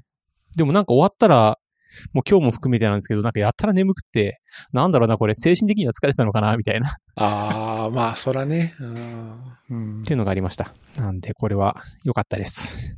いいっすね。なんかこう、オンラインだと、なんていうかね、そのセッションのトラブルとかあった時のリカバリーがすごい大変そうな感じが。オフラインだと、まあスピーカーさえ言ってたら、まあなんとかなるじゃないですか。そうね。うん。でもオンラインで配信が切れるとかなってトラブルと、本当ものすごい大変なんで、その辺の気づかれとかもあったかもしれないですね。それはね、あのね、どっかの日でね、なんか何分かだけ、あの、ニコ生からですね、障害情報入れたんですよ。その時はどうしようって思ったけど、でもプレイレコーディングなんで、まあもう一回流せばいいか、みたいな。回復さえすればね。ああ、なるほどね。うん。だからあれだね、なんかその、オンラインのために会場を借りて現地に行ってみて、えー、1トラック流したら OK だったけど、2トラックになったら止まったみたいなことが起きるとすごいきついかもね。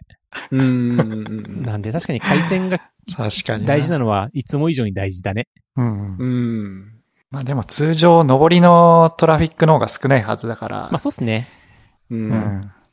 そんなでしたね。だからまあ本当に、まあさっきも言ったけど、あとは本当に、あの、知らない人と初めて話せるかどうかっていうところとか、そこに来ている、ひ久しぶりに会った友達と、おうっつって話ができるかどうかっていうのは、まだわかんないですね。どうやってやったらいいか。うん。うん。懇親会的なやつはやったんですか？オンラインで。やんなかった。あ、なるほど。うんちょっとね、自信がなかった。まあそうだよね。オンラインの懇親会とか、二人はで出たことあります？ない。いや、出たことはないですね。え、出ました？長谷川さんい。や、僕も出たことないですね。うん。なんかあるよね。あのテーブルの絵が描いてあって、そのテーブルに入れるやつとか。うん、うん。あるあるある。うん。まあ4人ぐらいが限界だよね。オンラインでやる、なんかその話って。そうね。確かに。まあ、オンライン飲み会とかで知ってる人同士でも、やっぱり、その人数が増えると、例えば10人とかになると、まあ、大体2、3人が喋って周りの人は聞いてるっていうことはやっぱりどうしてもなっちゃいますもんね。うん。結構そういうそのオンライン飲み会っていうか、その、なんていうんですかね、ミーティングみたいなやつやってる？飲み会は僕は月1ぐらいって感じで、あと、まあ会社でもたまにオンライン飲み会みたいのやってますね。うん、うん、うん。志村さんは結構やる？そういうの。オンライン。まあ、志村さん飲まないだろうけど。いや、僕もたまにですね。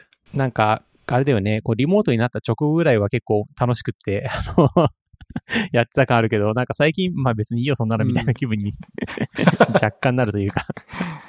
あ、でも、この間、飲み会じゃないけど、まあ飲み会みたいな感じでし、よく知ってる人たちだけで、えー、 Zoom で繋いで、なんかプチ勉強会みたいなのしましたね。あおなんかリモートで開発するためのツールって、一人だと割と試せないとか、効果がよくわかんないものとかもあるじゃないですか。ペアプロするツールとか。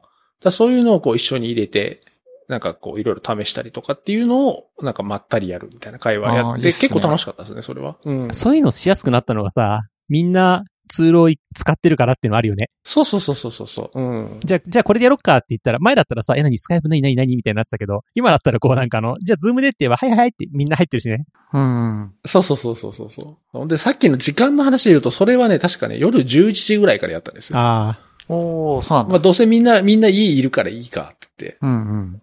なのでそういう、そういう、こう、融通が効くっていうのもいいですね、オンラインだと。うんうん。あの、終電っていう概念もないしね。そうそうそうそうそう。まあだからこそ終わんねえみたいなとこもあるんだけど。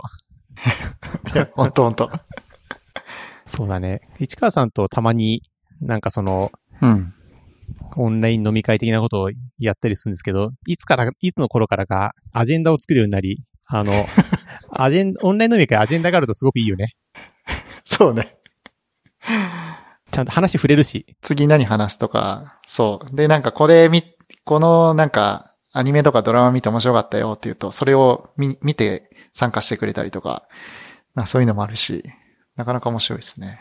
なんか普通の飲み会以上に、あの、ダラダラっと言っちゃうところがあるんで、アジェンダがあると、ちょっと落ち着いたところで、はい、次行くねとか、もしくはその、あ、アジェンダ消化したね、おやすみみたいな感じになって、僕はすごくね、いいなと思ってるんだよね。そうっすね。うん。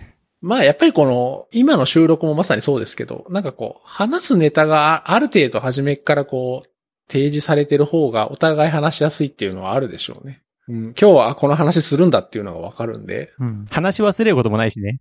あ、そうそ僕結構その、リアルで会うときも、あの、僕、エヴァーノートに、人ごとの、あの、なんですかね、テキストを作っていて、そその人に次会うときに言おうっていうことをですね、こうあの、入れとくんですよ。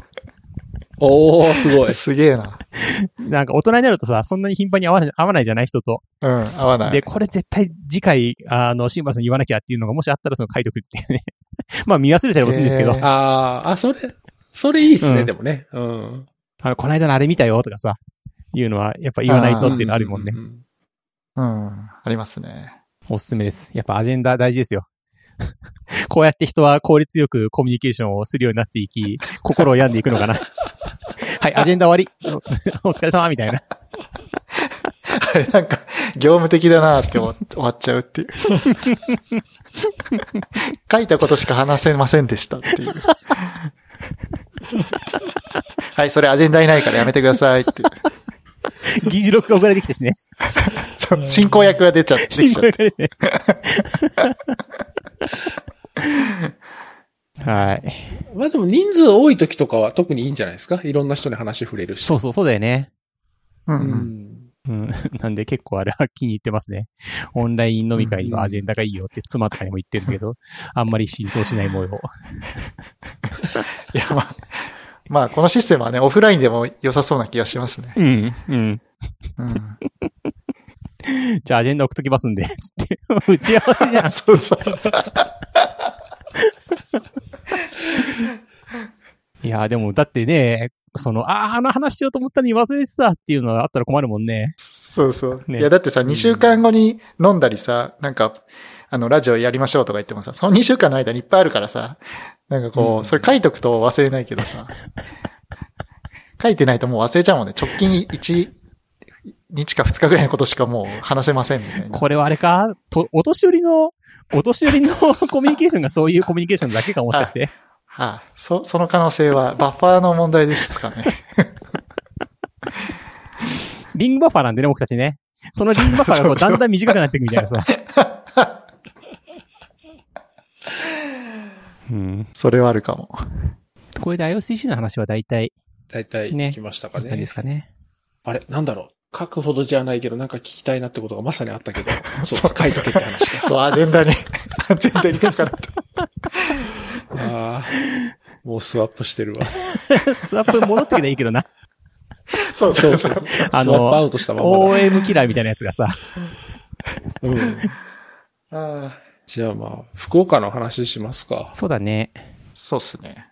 まあ今年、PHP カンファレンス福岡2020をやるつもりでもうずっと準備してきて、で、2月のペチパー会議で、えっと、プロポーザル募集しますみたいな感じで、もうやる気満々で言ってたんですけど、まあさすがにちょっと2月、まああの、登壇者の応募とかも結構来てくれて、でスポンサーさんとかも集まってて、まあやるかって話だったんですけど、2月末から3月頭に、えっと、まあスタッフの歴代の委員長とかで集まって、で、本当にやるのっていう話をして、で、まあ、その、今年の委員長の正義さんはすごいもうやる気だったんですけど、やっぱりその、なんか、例えば本当に誰かが、あの、その後症状が出たってなった時に、多分保健所とかに連絡してとか、その人と連絡つかないと困るみたいなことをまで考えると、ちょっと今年やるのしんどいねっていうところもあって、で、その、まあ、4月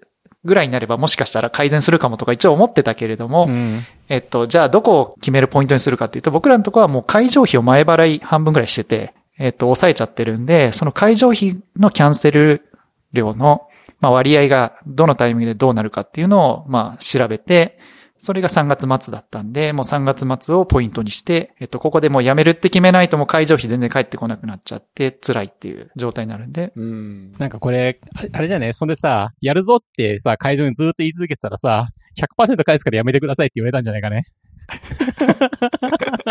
ああ、もうん、楽しくやるぞってやめてくれと。何人来るんですかって、あの、1000人ぐらいですかね？つって。う、来ないでって、そうそう、来ないでって。こっち、こっちも大変だし、スタッフももう集まんないよってい そうそうね。あのいや、でも困りますよつって。全部返すんで、つって。これは勝負でしたね。勝負だったね。でももうそういう、ね。で、あとスポンサーさんにもあの、集めたお金は一応開催しないから全部返して、で、あの、繰越金があったんで、繰越金でカバーできる範囲のキャンセル料のところで判断をしたっていう。やっぱそうだよね。そういう繰り越しは作っといた方がいいよね。うん。そうですね。ねそれは本当に思いましたね。うん。これ、オンラインにするっていう選択はなかったんですか？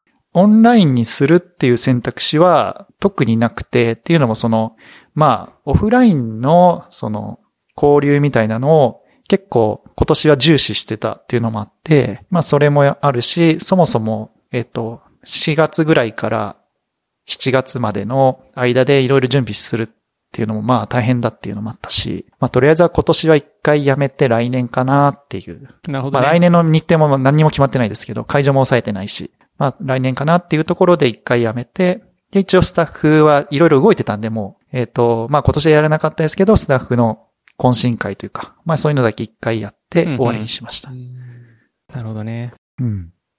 まあ割とこう時期的にも、なんですかね、軒並みやっぱそのイベント系は全部中止にするっていうところがやっぱ多くて、オンラインに代わりにしようっていう判断はなんかあんまりまだこの時はなかったような気がしますね。まあなんかもう、そのイベントなんかやってる場合じゃないみたいな、はいはいはい。その今後どうなるかわかんないっていう状態だったんで、あの時から今の状況が想像できたら、他の手段もあったかもしれないですけど、あの時は言うとね、もっとどんどん世の中悪くなるっていう、うんどっちかっていうとそういう向きだったんで。しかも7月だしね。そうですね。そうそう。だから判断ポイント3月末なんてもう本当にどん、なんかどん底という雰囲気だったじゃないですか。そうだよ。だってこれ4月の、4月の頭でしょ？緊急、緊急事態宣言出るのと、あの、そうそうそうそうそう。うん。そうですね。ね4月8なか9か。そうだよね。7、8、その辺9のあたりだよね。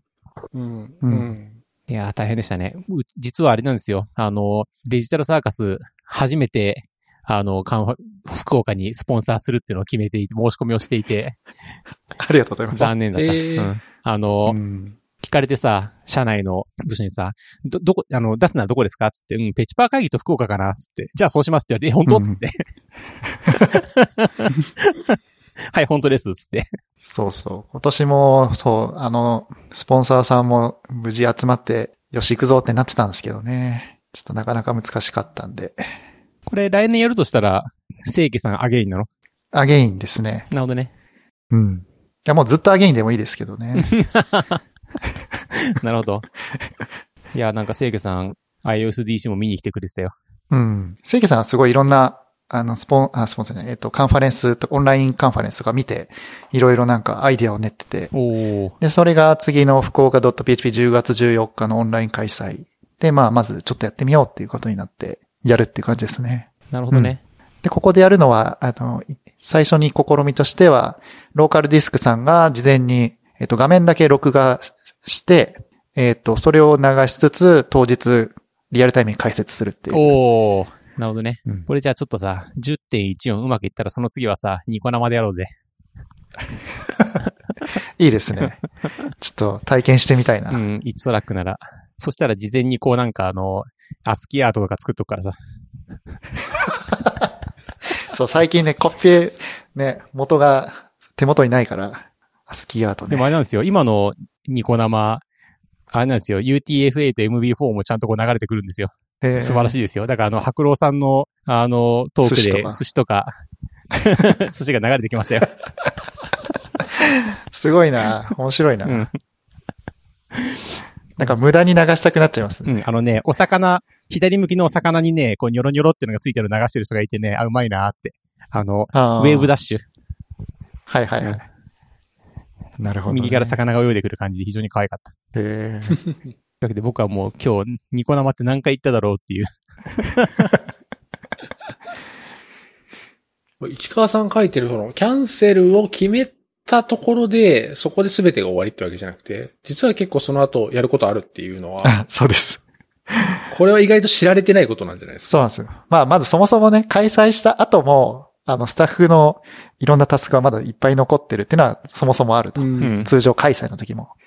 で、キャンセルした場合も、まずその、キャンセルするまでにまず会場との調整とか、えっと、返金どうするとか、えっと、そういうのもあるし、スポンサーさんにまず連絡してすいませんでした。あと、スピーカーさんへも連絡しないといけないとか、あと返金どうするとか、まあ予算の管理とかも含めて結構いろいろやることがあって、まあ、なんかキャンセルしたはしたで大変は大変だったなっていう。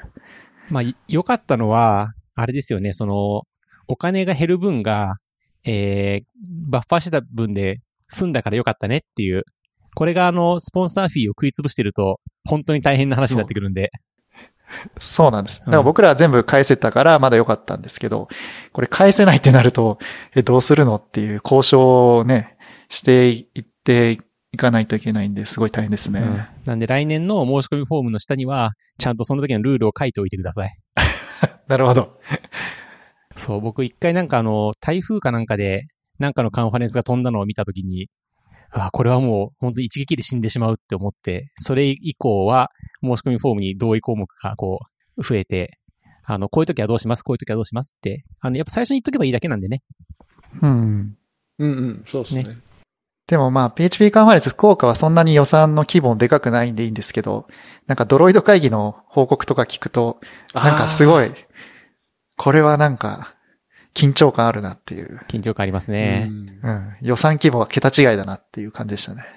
まあ、その、もし何か不良の事態が起こったら、起こってもスポンサーフィーは返せませんみたいな条項を歌ってたとしても、それを本当に、その担当の人がイメージしてサインしてるかっていうと、またちょっと別の話で。まあ、それはそうですね。条項としてはそうなってたとしても、まあ言うと、も揉めたくはないわけじゃないですか。うんいや、さい、あの、同意しましたよねっていう、こう強く言えるわけではないので、そういう意味では今年の一連の流れで、こう、あ、本当にこういうことって起こるんだなっていうのは みんな認識したと思うんで。そうだね。確かにね、今まで開催できないなんて、まあ、超レアケースでしょうぐらいにしか思ってなかった。そうそうそうそうそうそう、んんん実際起こりうるんだなっていうのが、こう、みんなでイメージできたっていうのは今後良かったかもしそうだれないですね。ね。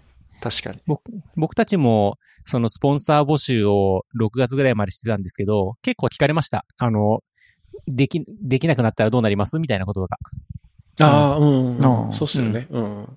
でもまあ結構シンプルで、その時点で残ってるお金を皆さんにお返ししますっていうのがまあ一番わかりやすいんですけどね。う。うんん。いや大変でしたね。でもなんか福岡も行けないし、関西も久しぶりにやると思ったらいけないし、北海道とか沖縄もないし、でもうなんかこう今年はロスですよ、ロス。あの、うんー旅行ロスですよ本当。そうですよ。ね。ペチパー会議が奇跡的にできただけで、うん。あとはね、 Laravel もそうだし、まあ関西もそうだしね、福岡もそうだし、で、東京の PHP カンファレンスも、まあ今年オンラインになりましたしね。うん。まあ、なんかリリアルでみんなで集まってっていうのは、もうしばらくないでしょうね。か。今ちょっと思いついちゃったんだけど、この PHP カンファレンスの前の日とかにニコ生でビフォーアフターやればいいのか。別に前の日じゃなくてもいいんだけどさ。確かに、もう、もう、いよいよ前の日にする理由なです。ないいね。確か、確かにね。集まるわけじゃないし。うん僕ね、ビフォーアフターネタその後もちょっと考えていて、なんかその、大喜利的に、こういう処理どう書くってやつをですね、こう、10人ぐらいに書いてもらって、こうみんな違って面白いな、みたいな。まあ僕は do ファイルで書くんですけど、みたいな。はいはいはい。とかね。面白そう。うん。いくつかネタはあるんで、またああいう、なんかあの、あのイベントやたら面白かったんで、なんかもう一回やりたいなっていううん。うん。のがあるんですよね。いいですね。うんなんかもう去年の11月とか遠い昔って感じになっちゃった。もうペチパー会議もとすげえ昔な気がするよ。そうだよね本当そうですよ、うんもううん。あんな密密なところで楽しく。密でしたね。ギリギリでしたね、しかも、ペチパー会議の時は別にコロナなかったわけじゃないですからね。うん。そうそううん。うんそう。まだ今ほどの認識をみんな持ってなかったからそう、開催できたってだけで。そうんあの頃だってみんな、まあインフルエンザよりは、インフルエンザよりはいいやろ、大丈夫大丈夫みたいなそうね。雰囲気だったけど う、ん。ね。アメリカで数万人感染とか出てきた瞬間に、おい、これはやべえぞってなって。ねえ。やっぱりこう、人口が多いとこはすげえなって、最近なんかもうインドがフですね。ィーバーしてるみたいだし。いやーもう早く人類の何かでなんとかなってほしいな。うん。ほんとほんと。うん。まあでも、なんていうのかな。あの、良かったとは言わないけど、えー、その、それによって得られた、今後のためのいいことも、その何みんながオンラインミーティングやったとか、こう、ニコ生を再発見したとか、うんまあそういうことはあるにはあるんでね。これを使ってより良い、あの、人生を生きていきたいですね。うん。うんそうですね。まあよく言うあれだけどさ、あの、あれですよね、螺旋っすよね。あの、多分、うん。うんコロナが収束しても元のところには戻らずに、うんうん。うんちょっと違ったところに戻るんですよね、きっと僕たちは。そうだと思いますそんな感ね。じがしますね。うんうんいやー、そう。さっきのやっぱりこう、iOSDC の話を聞いててすごい思ったんですけど、今って、オンラインのイベントはいっぱいあるんですけど、なんとなくまだこう、リアルのイベントの代替案としてやってるっていううん。イメージがあったんですけど、iOSDC は代替案っていうよりは別の形がなんかできたんじゃないかなっていうのが、すごいなんか良かったんじゃないかなと聞いてて思いました。それはね、僕もすごく感じて、最初の頃は本当にまさに、あの、シンバーさん言う通り、代替案のつもりでやってたんですけど、なんか終わってみたら、なんか、なんか生み出したなって感じが、ちょっとして、うん。なので、その、ハイブリッドでもやりたいぐらい、そのいいとこ見つけちゃったみたいなとこあるんですよね。うん。なんで、これはね、良かったけど、でもその良さのかなりの部分は、ニゴ生ですよ。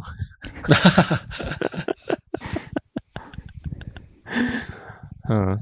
まあ、偶然ですね。まあ、その、なんですかね、最後にライブがついてたからよ、もうみんな盛り上がりやすくてよかったとか、あとはその、なんていうんですかね、今まで4年間やってきた、やっぱその、な6割ぐらいは、あの、リピーターの皆さんなんで、あの、その空気感とかも、なんか多分あったんだろうなとああ。いうのが、にはありますけどね。あの、一からいきなり始めて、うまくいったかどうかはわかんない。う。うんん。うん。僕がなんかその、前夜祭の日に、えー、酒持って前に出てくるっていうことが、共有されてる中でやってるから OK なのかもしれないっていう気がする。うん。なるほど。うん。そうですよね。じゃあまあそれがだからまさに初めに言ってた貯金の、貯金があったからうん成り立った話なのか、そうではなく新しい何かができたのかっていうのはまあ今後うんですかね。そうですね。うまいこと言いますね。うん。これが長谷川メソッドと呼ばれるようになるかもしれない。うん。そうだね。ぜひそれはあの、福岡 PHP で試してみていただきたいですね。市川さん今のうちに長谷川さんをハイアリングしといてそうくださいそう。スタッフに入ってもらわないと。うん。プレ、プレレコーディングとか全部やってください。そうだね。プレイレコーディングは全然やりますよ。うん。素晴らしいあ。の、インテンとアウト点を探すのはみんなにやってもらいますけど。エンコードとかは全然できるんでね。うん。そうだね。で、僕たちは12月に、えー PHP カンファレンス2020があって、これはまあオンラインで、スポンサー枠がね、なんか、い一日ですよ。あの、ねえ。一番下以外、上は全部一日で終わっちゃって、うん。乗り遅れちゃいました。はははなるほど。うん。で、ブロンズに申し込みました。おおそうなんだね。うん。すごいすごい。なんかでもこれもいい傾向ですよね。オンラインカンファレンスってもう分かってるのに、そうやってそうそうい。ろんな企業さんがこう、協賛してくれるっていうのは、すごくいい流れだと思う。そうだね。でもすごい話だよね、よく考えてみると。なんか、どうなるかもわからないのにね。もう我々の時もそう思ったんだけど。うん。そうね。で、えー、実は、行ったか誰に、まだ行ってないのかな？あの、来年の3月25から27日に、えー、ココネリを抑えてました。抑えてます。で、抑えてる範囲は、えー、2020と同じで、トラック A、B、C。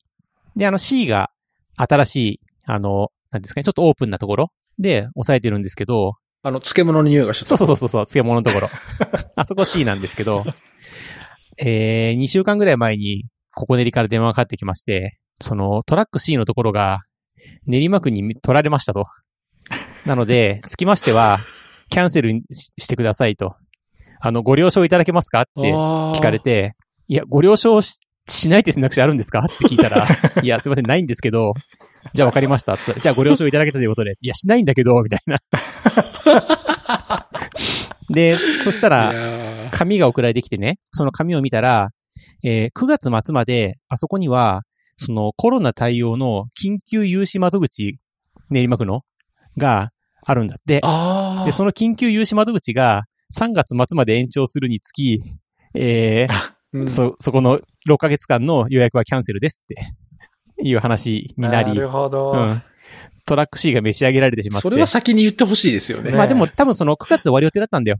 だから分かんなくって、ああ。うん。で、その延長することが決まって、3月末までそこは使えないっていうのが確定したみたいなことだと思うんで、まあしょうがないなと、うん。うん、いうのはあって、で、紙が来たら、あの、お金は返しますし、もうすでに買っちゃったものとかあったら、弁償しますんでって書いてあって、うわ、マジ？と思って、ちょっとその期間の領収書をこう探すけどねえな、みたいな。まあそんな感じで、で、まあうん3月下旬で完全オフラインでやることはないだろうなと。できるとしてもなんかこうハイブリッドでやるか、ハイブリッドやりたいなと思いながらも、一番いいのはあそこに、えー配信スペースを作って、えーチケット1枚2万円ぐらいで売って、えーそのなんですかね、座布団でこう、座布団引いて座っていて、トークがつまんなかったら座布団投げるっていう、そういうこうあの、プレレコーディングで、ニコ生で。で、そこの、なんですかね、こうあの、2畳、2畳ぐらいのスペースはさ、一人でこう使えてさ、お弁当とかもすごいいいやつこう配られてさ、っていうのをやりたいなとか、こうあの、やるならね、思ったりしたんだけど、あそこを配信、配信拠点にするには、ネットがきつくって、で、なんか道を挟んだ反対側のマンションとか借りてそこで Wi-Fi をとかちょっと思ったりもしたんだけど、今なんか空き物件ないっぽくって、ちょっと無理かな、どうしようかな、みたいに今ね、悩んでるところ。うん。楽しくない？カンファレンス末席。うん。いや、でもすごい良さそう。うん。面白そね。え、それやったら、それこそ、末席の本当の場所を借りたらいいの？あの、う。高そう。すごいいいね。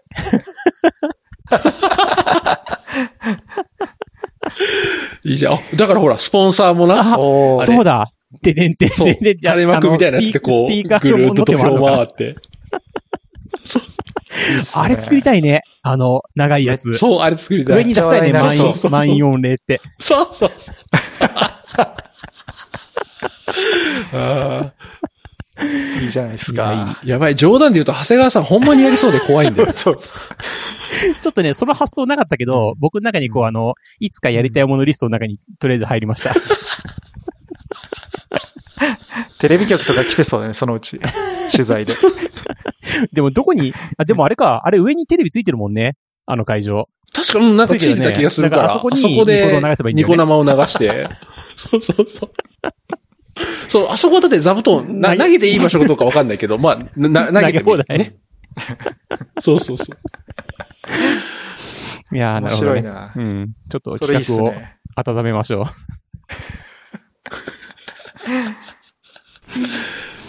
はい。いや、これ、始まる前に、目標90分でやったけど、結構いい線いってるのではうん。いや、いい時間じゃないですか？2時間でしょ。うん。うん。あ、2時間も経ってないのかもな。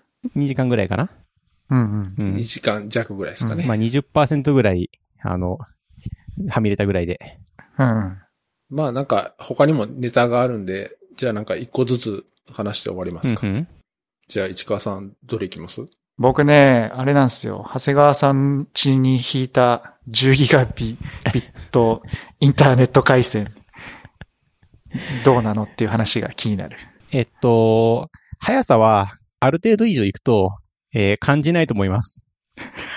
あの、たまに測って、測ると、えー5ギガぐらい出ていて、で、ちょっと前に、結局ね、向こうが送ってくんないんですよ。多分。ああ、そうかそうか。うん。向こうの何かで多分来なくって、引いた直後に楽天のサーバーが、えーその、楽天の速度測定のサーバーが調子いい時は、なんか8ギガとか出てたんですけど、最近はなんか4とか4前後しか出てない。けど、えー気がつかないし、なんならですね、この USB、えサンダーボルトのニックを指すんですよ。帯域的に。うんうん。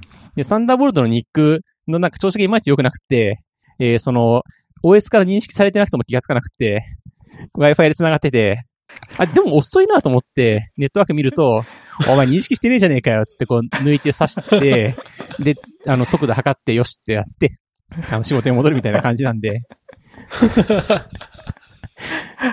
いや、これ、ね。うん、あの、1ギガの線使った時に、一時期なんかその調子悪くって、もうムカついた10ギガにするっつって申し込みをしちゃった後に、ハブを交換したらスッキリ治ったっていう、そういう経緯で、あの、導入してるんで、なんかこう、そんなに、なんですかね、前向きなあれでもなかったんですよ。なるほどね。で、でも10ギガ来ちゃったしなと思って、ハブと、その何、ネットワークインターフェース買ったらなんかそれで合わせて 8, 8万とか9万とかになって、うお、たっけーと思いながら。いや、でももう自宅で10ギガとかすごい時代だなって思っちゃいましたね。うん。でもやっぱり10ギガ大変だね。今引くの。あの、ハブがそもそも、なんかこう、10ギガ1ポート、5ギガ2ポート、3ギガ3ポートとかそういうハブ売ってる。へえ、そうなんだ。うん。なんで10ギガほんと大変。だし、その、PC 側も、その、挿すとこによっては、そもそもその、その上位が10ギガなかったりする。USB2 とかだと当然10ギガないし、ああ、はいはいはい。であ、そういうことね。僕が買ったやつも、その、サンダーボルトで繋がるやつっていう感じになって、4個あるポートのうちの1個をガンって占有してる。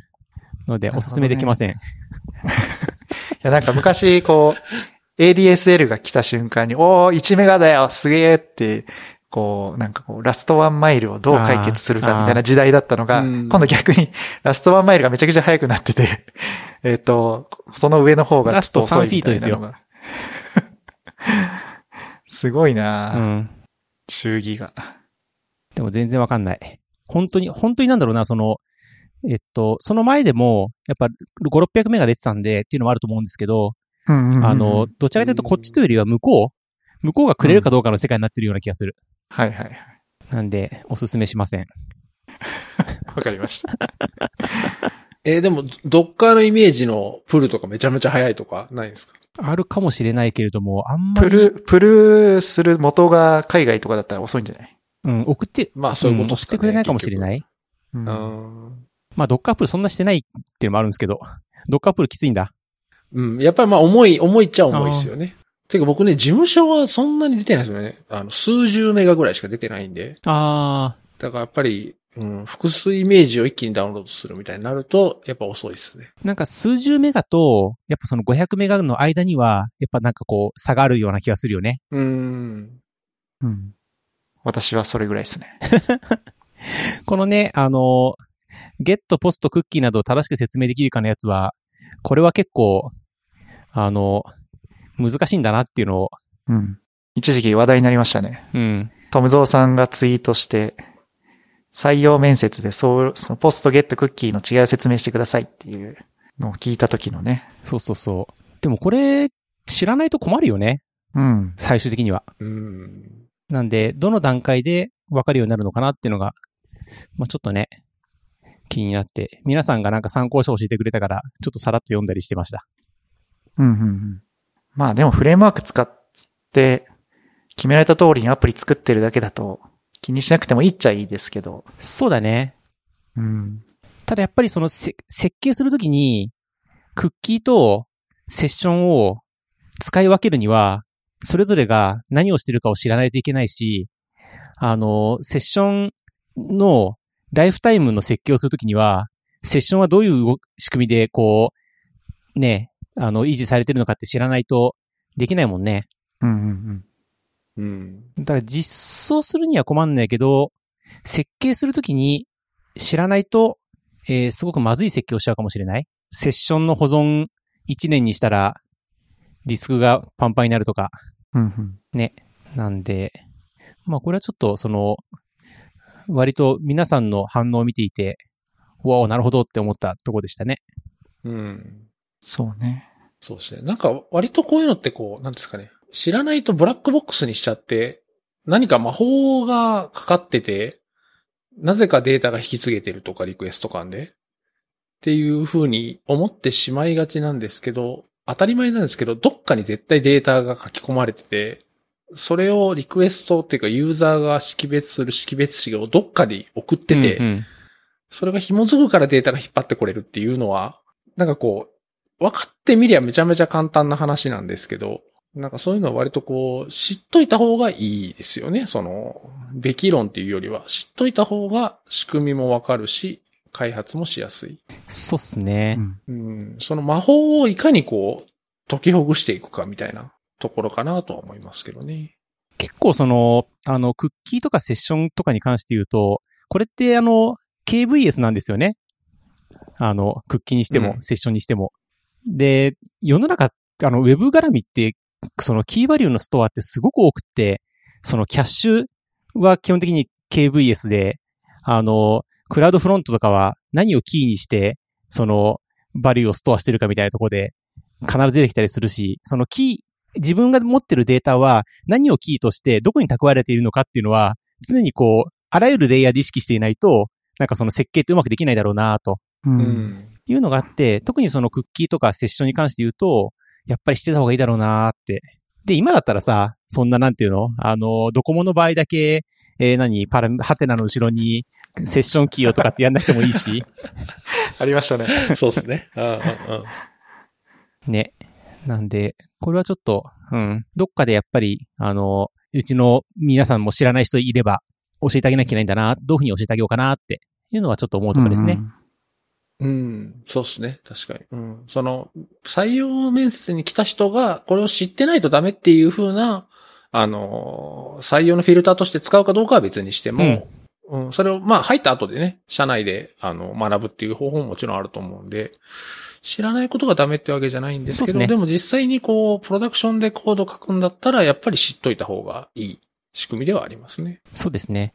まあこれ、うんどこまで隠蔽するかっていう話でも結構あるんですけど、どうですかね、えっと、人が、その、えーなんていうのかな、うちにエントリーしてくれた人が、えー、 Rails で作ったアプリ見たら、すごいよくできていて、写真をアップロードすると、S3 にそれがアップされて、その詳細画面で表示されるっていうのがあるんですけど、あってうんうんうん、これすごいなと思って、あの、説明聞いたんですけども、実は、その、えっと、保存してデータベースに入れるとこも含めて、全部 Rails の gem がラップしてて、本人は一行もコード書いてないんですよ。ああ、なるほど。で、なんかその、フィールドを作ったらできたんで、ちょっとデータがどこにあるかとかはわかりませんっていうふうに言われて、お。ーって思って、うんうんうんこれはなんか、すごいなと思って、でも、理想を言えば、それで最後までできるのが一番いいんですよね。うんうんうんうんなんで、これは、僕は何をもって、その、なんていうんですかね、仕事を一緒にできるかどうか判断すればいいんだって、すごいこう、悩んじゃった。うん。うん。ああ、でもそれはすごいわかりますね、うん意識しなくて、もう、あの、セキュアで求められるパフォーマンスが出るアプリケーションを作れるんだったら、別にそれでいいとは僕も思うんですよね。ねうん。その、誘導、さっきのクッキーとかセッションの話も、知らなくても、フレームワークは吉野にやってくれて、で、しかも何の問題もないんだったら、別にそれでいいとは思うんですよそうっすよね。あれでもね、僕たち CPU の L2 キャッシュがいつクリアされてるか知らないもんね。知らない。そうそうそうそうそうそうそうそう。うん。だから、一時あった、あの、フレームワークでしかコード書けない人はダメだみたいな。フレームワークの下のコードも読めないとダメだみたいな。っていうような主張があった時に、まさに今みたいな話で、え、じゃあ C はわからないとダメなの、うんアセンブリがわかんないとダメなの？みたいな。こうどんどんレイヤーを降りていかなきゃ、一番下のレイヤーの物理層とか理解しないとダメなの、みたいな。なって、あれ、あれ結局何、何を求められるんだっけ？みたいな話になりがちですよね。それってグラデーションなんだよね。あの、なだらかにどこまでやればいいかっていう、こう、ラインがあるんだよね、きっとね。で、やんなきゃいけないこともないというか。うんうんうんうんうん。そうそうそうでね、僕たちはソフトエンジニアなので、誰でもセキュアなフレームワークがないのならば、なんであなたはそれを作ってないんですかって、あ、すいませんっていう、そういう感じもありますね。はい。じゃあ僕が拾っちゃった。あとはですね、僕あの、セグウェイドリフトっていうですね、知ってますか？あの、三角形の、にやつに乗っかって下にこう車輪がついてるみたいなやつがあるんですけど、これがすごく安く売っていて、あのセグウェイとは違うんですか？えっとですね、えー同じ、あのー会社が売られ、売られ売られて、今ここに来たっていう会社が作っている、えーその、ものでバッテリーで動く、あれですね、ローラースケートのバッテリー版みたいなはやつ。いはいはい、そうですね。うんで、乗っかったらさ、こう、初手でいきなりこう、派手にスコるっていうさ、やっぱこう、おじさんダメですねっていう、こうあの、ちゃんと掴まれるところで乗らなきゃダメですね。でも、ちょっと乗ったら慣れて、て。これすごく面白い。でもまだ家の中でしか乗ってないっていう。え、買ったんすか？買った。でもこれあれ、あれだったんですよ。13,800円だったんですよ。あ、そうなんだ。今、なんか2万円ぐらいで売ってるけど、で、なんか、定価6万何千円、えー、今の値段2万円みたいな感じで売ってて、これ。ね、面白いっすよ。うん。最初乗るときは、捕まり立ちできるところで乗っていただきたいんですけど、ちょっと慣れれば、うんうんうんその値段聞くとさ、お、ちょっと試したろうかみたいな気分になるでしょ？うん。なる。うん、ちょっと今、なりましたね。これなんか筋力使う感じなの？いや、筋力使わない。あ、使わない。うん。なんかその、ん慣れてくると、その、荷重移動するイメージもなくって、なんだろうね、上半、状態の、こう、傾きでこう、滑るようになるというか、僕ちょっと、や、できないからわかんないんだけど、えー、アイススケートとかこんな感じなんじゃないかなっていううん。うーん。感じがして、これ面白いっすよ。ただ、どこで乗るかっていうのがすごい難しい。それだようね。ん。僕は今、リビングで、8の字で書いてるんですけど、リビングで。じゃあ、来年のココネリホールで。あいいじゃんそうそうそうそうそう。そうなんですよ。オープニングの時に。うんシューってオープニングの。時それで。でもオープニングの時酒飲んでるだろうから多分やめた方がいいんですよ。あ、オープニングはいいか。前夜祭の時は酒飲んでるから多分こう、あいきなりこう暴走して頭打ってもう動かなくなる、動かなくなるみたいな。僕が。うん。なんでこれぜひ、あの、おすすめで。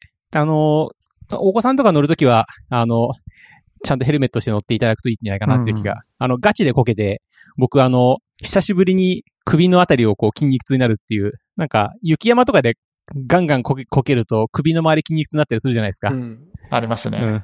あれをやりましたよ、久しぶりに。おーいや、いいなうん。これね、面白いっす。で、あと、ちょっとせっかくだからもう一個言わせてもらうと、AirPods Pro みんな持って、あ、市川さん持ってたっけ？あります、あります。これやってみた？あの、I、iOS14 で。スペシャルオーディオまだやってないですああ、はいはいはい。やってないうんやりました、やりました。あれすごくないっすか？うん。すごいですけど、僕は iPhone で Apple TV のあの映画を流して体感してみたんですけど、すごいなぁとは思いましたけど、これいるのかなっていうのが今のところのあ、それはね、そう。あの、市川さんに説明すると、この AirPods でこうやって耳に挿して、この iPhone、僕 iPad でやったんだけど iPad から音出すじゃないですか。でそうすると、普通に聞いてるとここに耳が聞こえてくるんだけど、その、スペーシャルオーディオのやつで聞いてると、この iPad のスピーカーから音が聞こえてくるんですよ。雰囲気的に。うん。なんでこう耳こうやって振ると、音の位置が変わんないんですよ。こっから音がするんですよ。あの、普通のイヤホンだと横向いたら、そのまんま音がついてくるじゃないですか。はいはいはい。なんだけど、だからね、イヤホンをしていないように聞こえるの。イヤホンをしてなくて、そっから音が出てるように聞こえるの。そうするとこの。耳の感覚邪魔だなとか思いながら、あの、見てたんですけど、これすごいと思って。でもいるかって言われ確かにいない。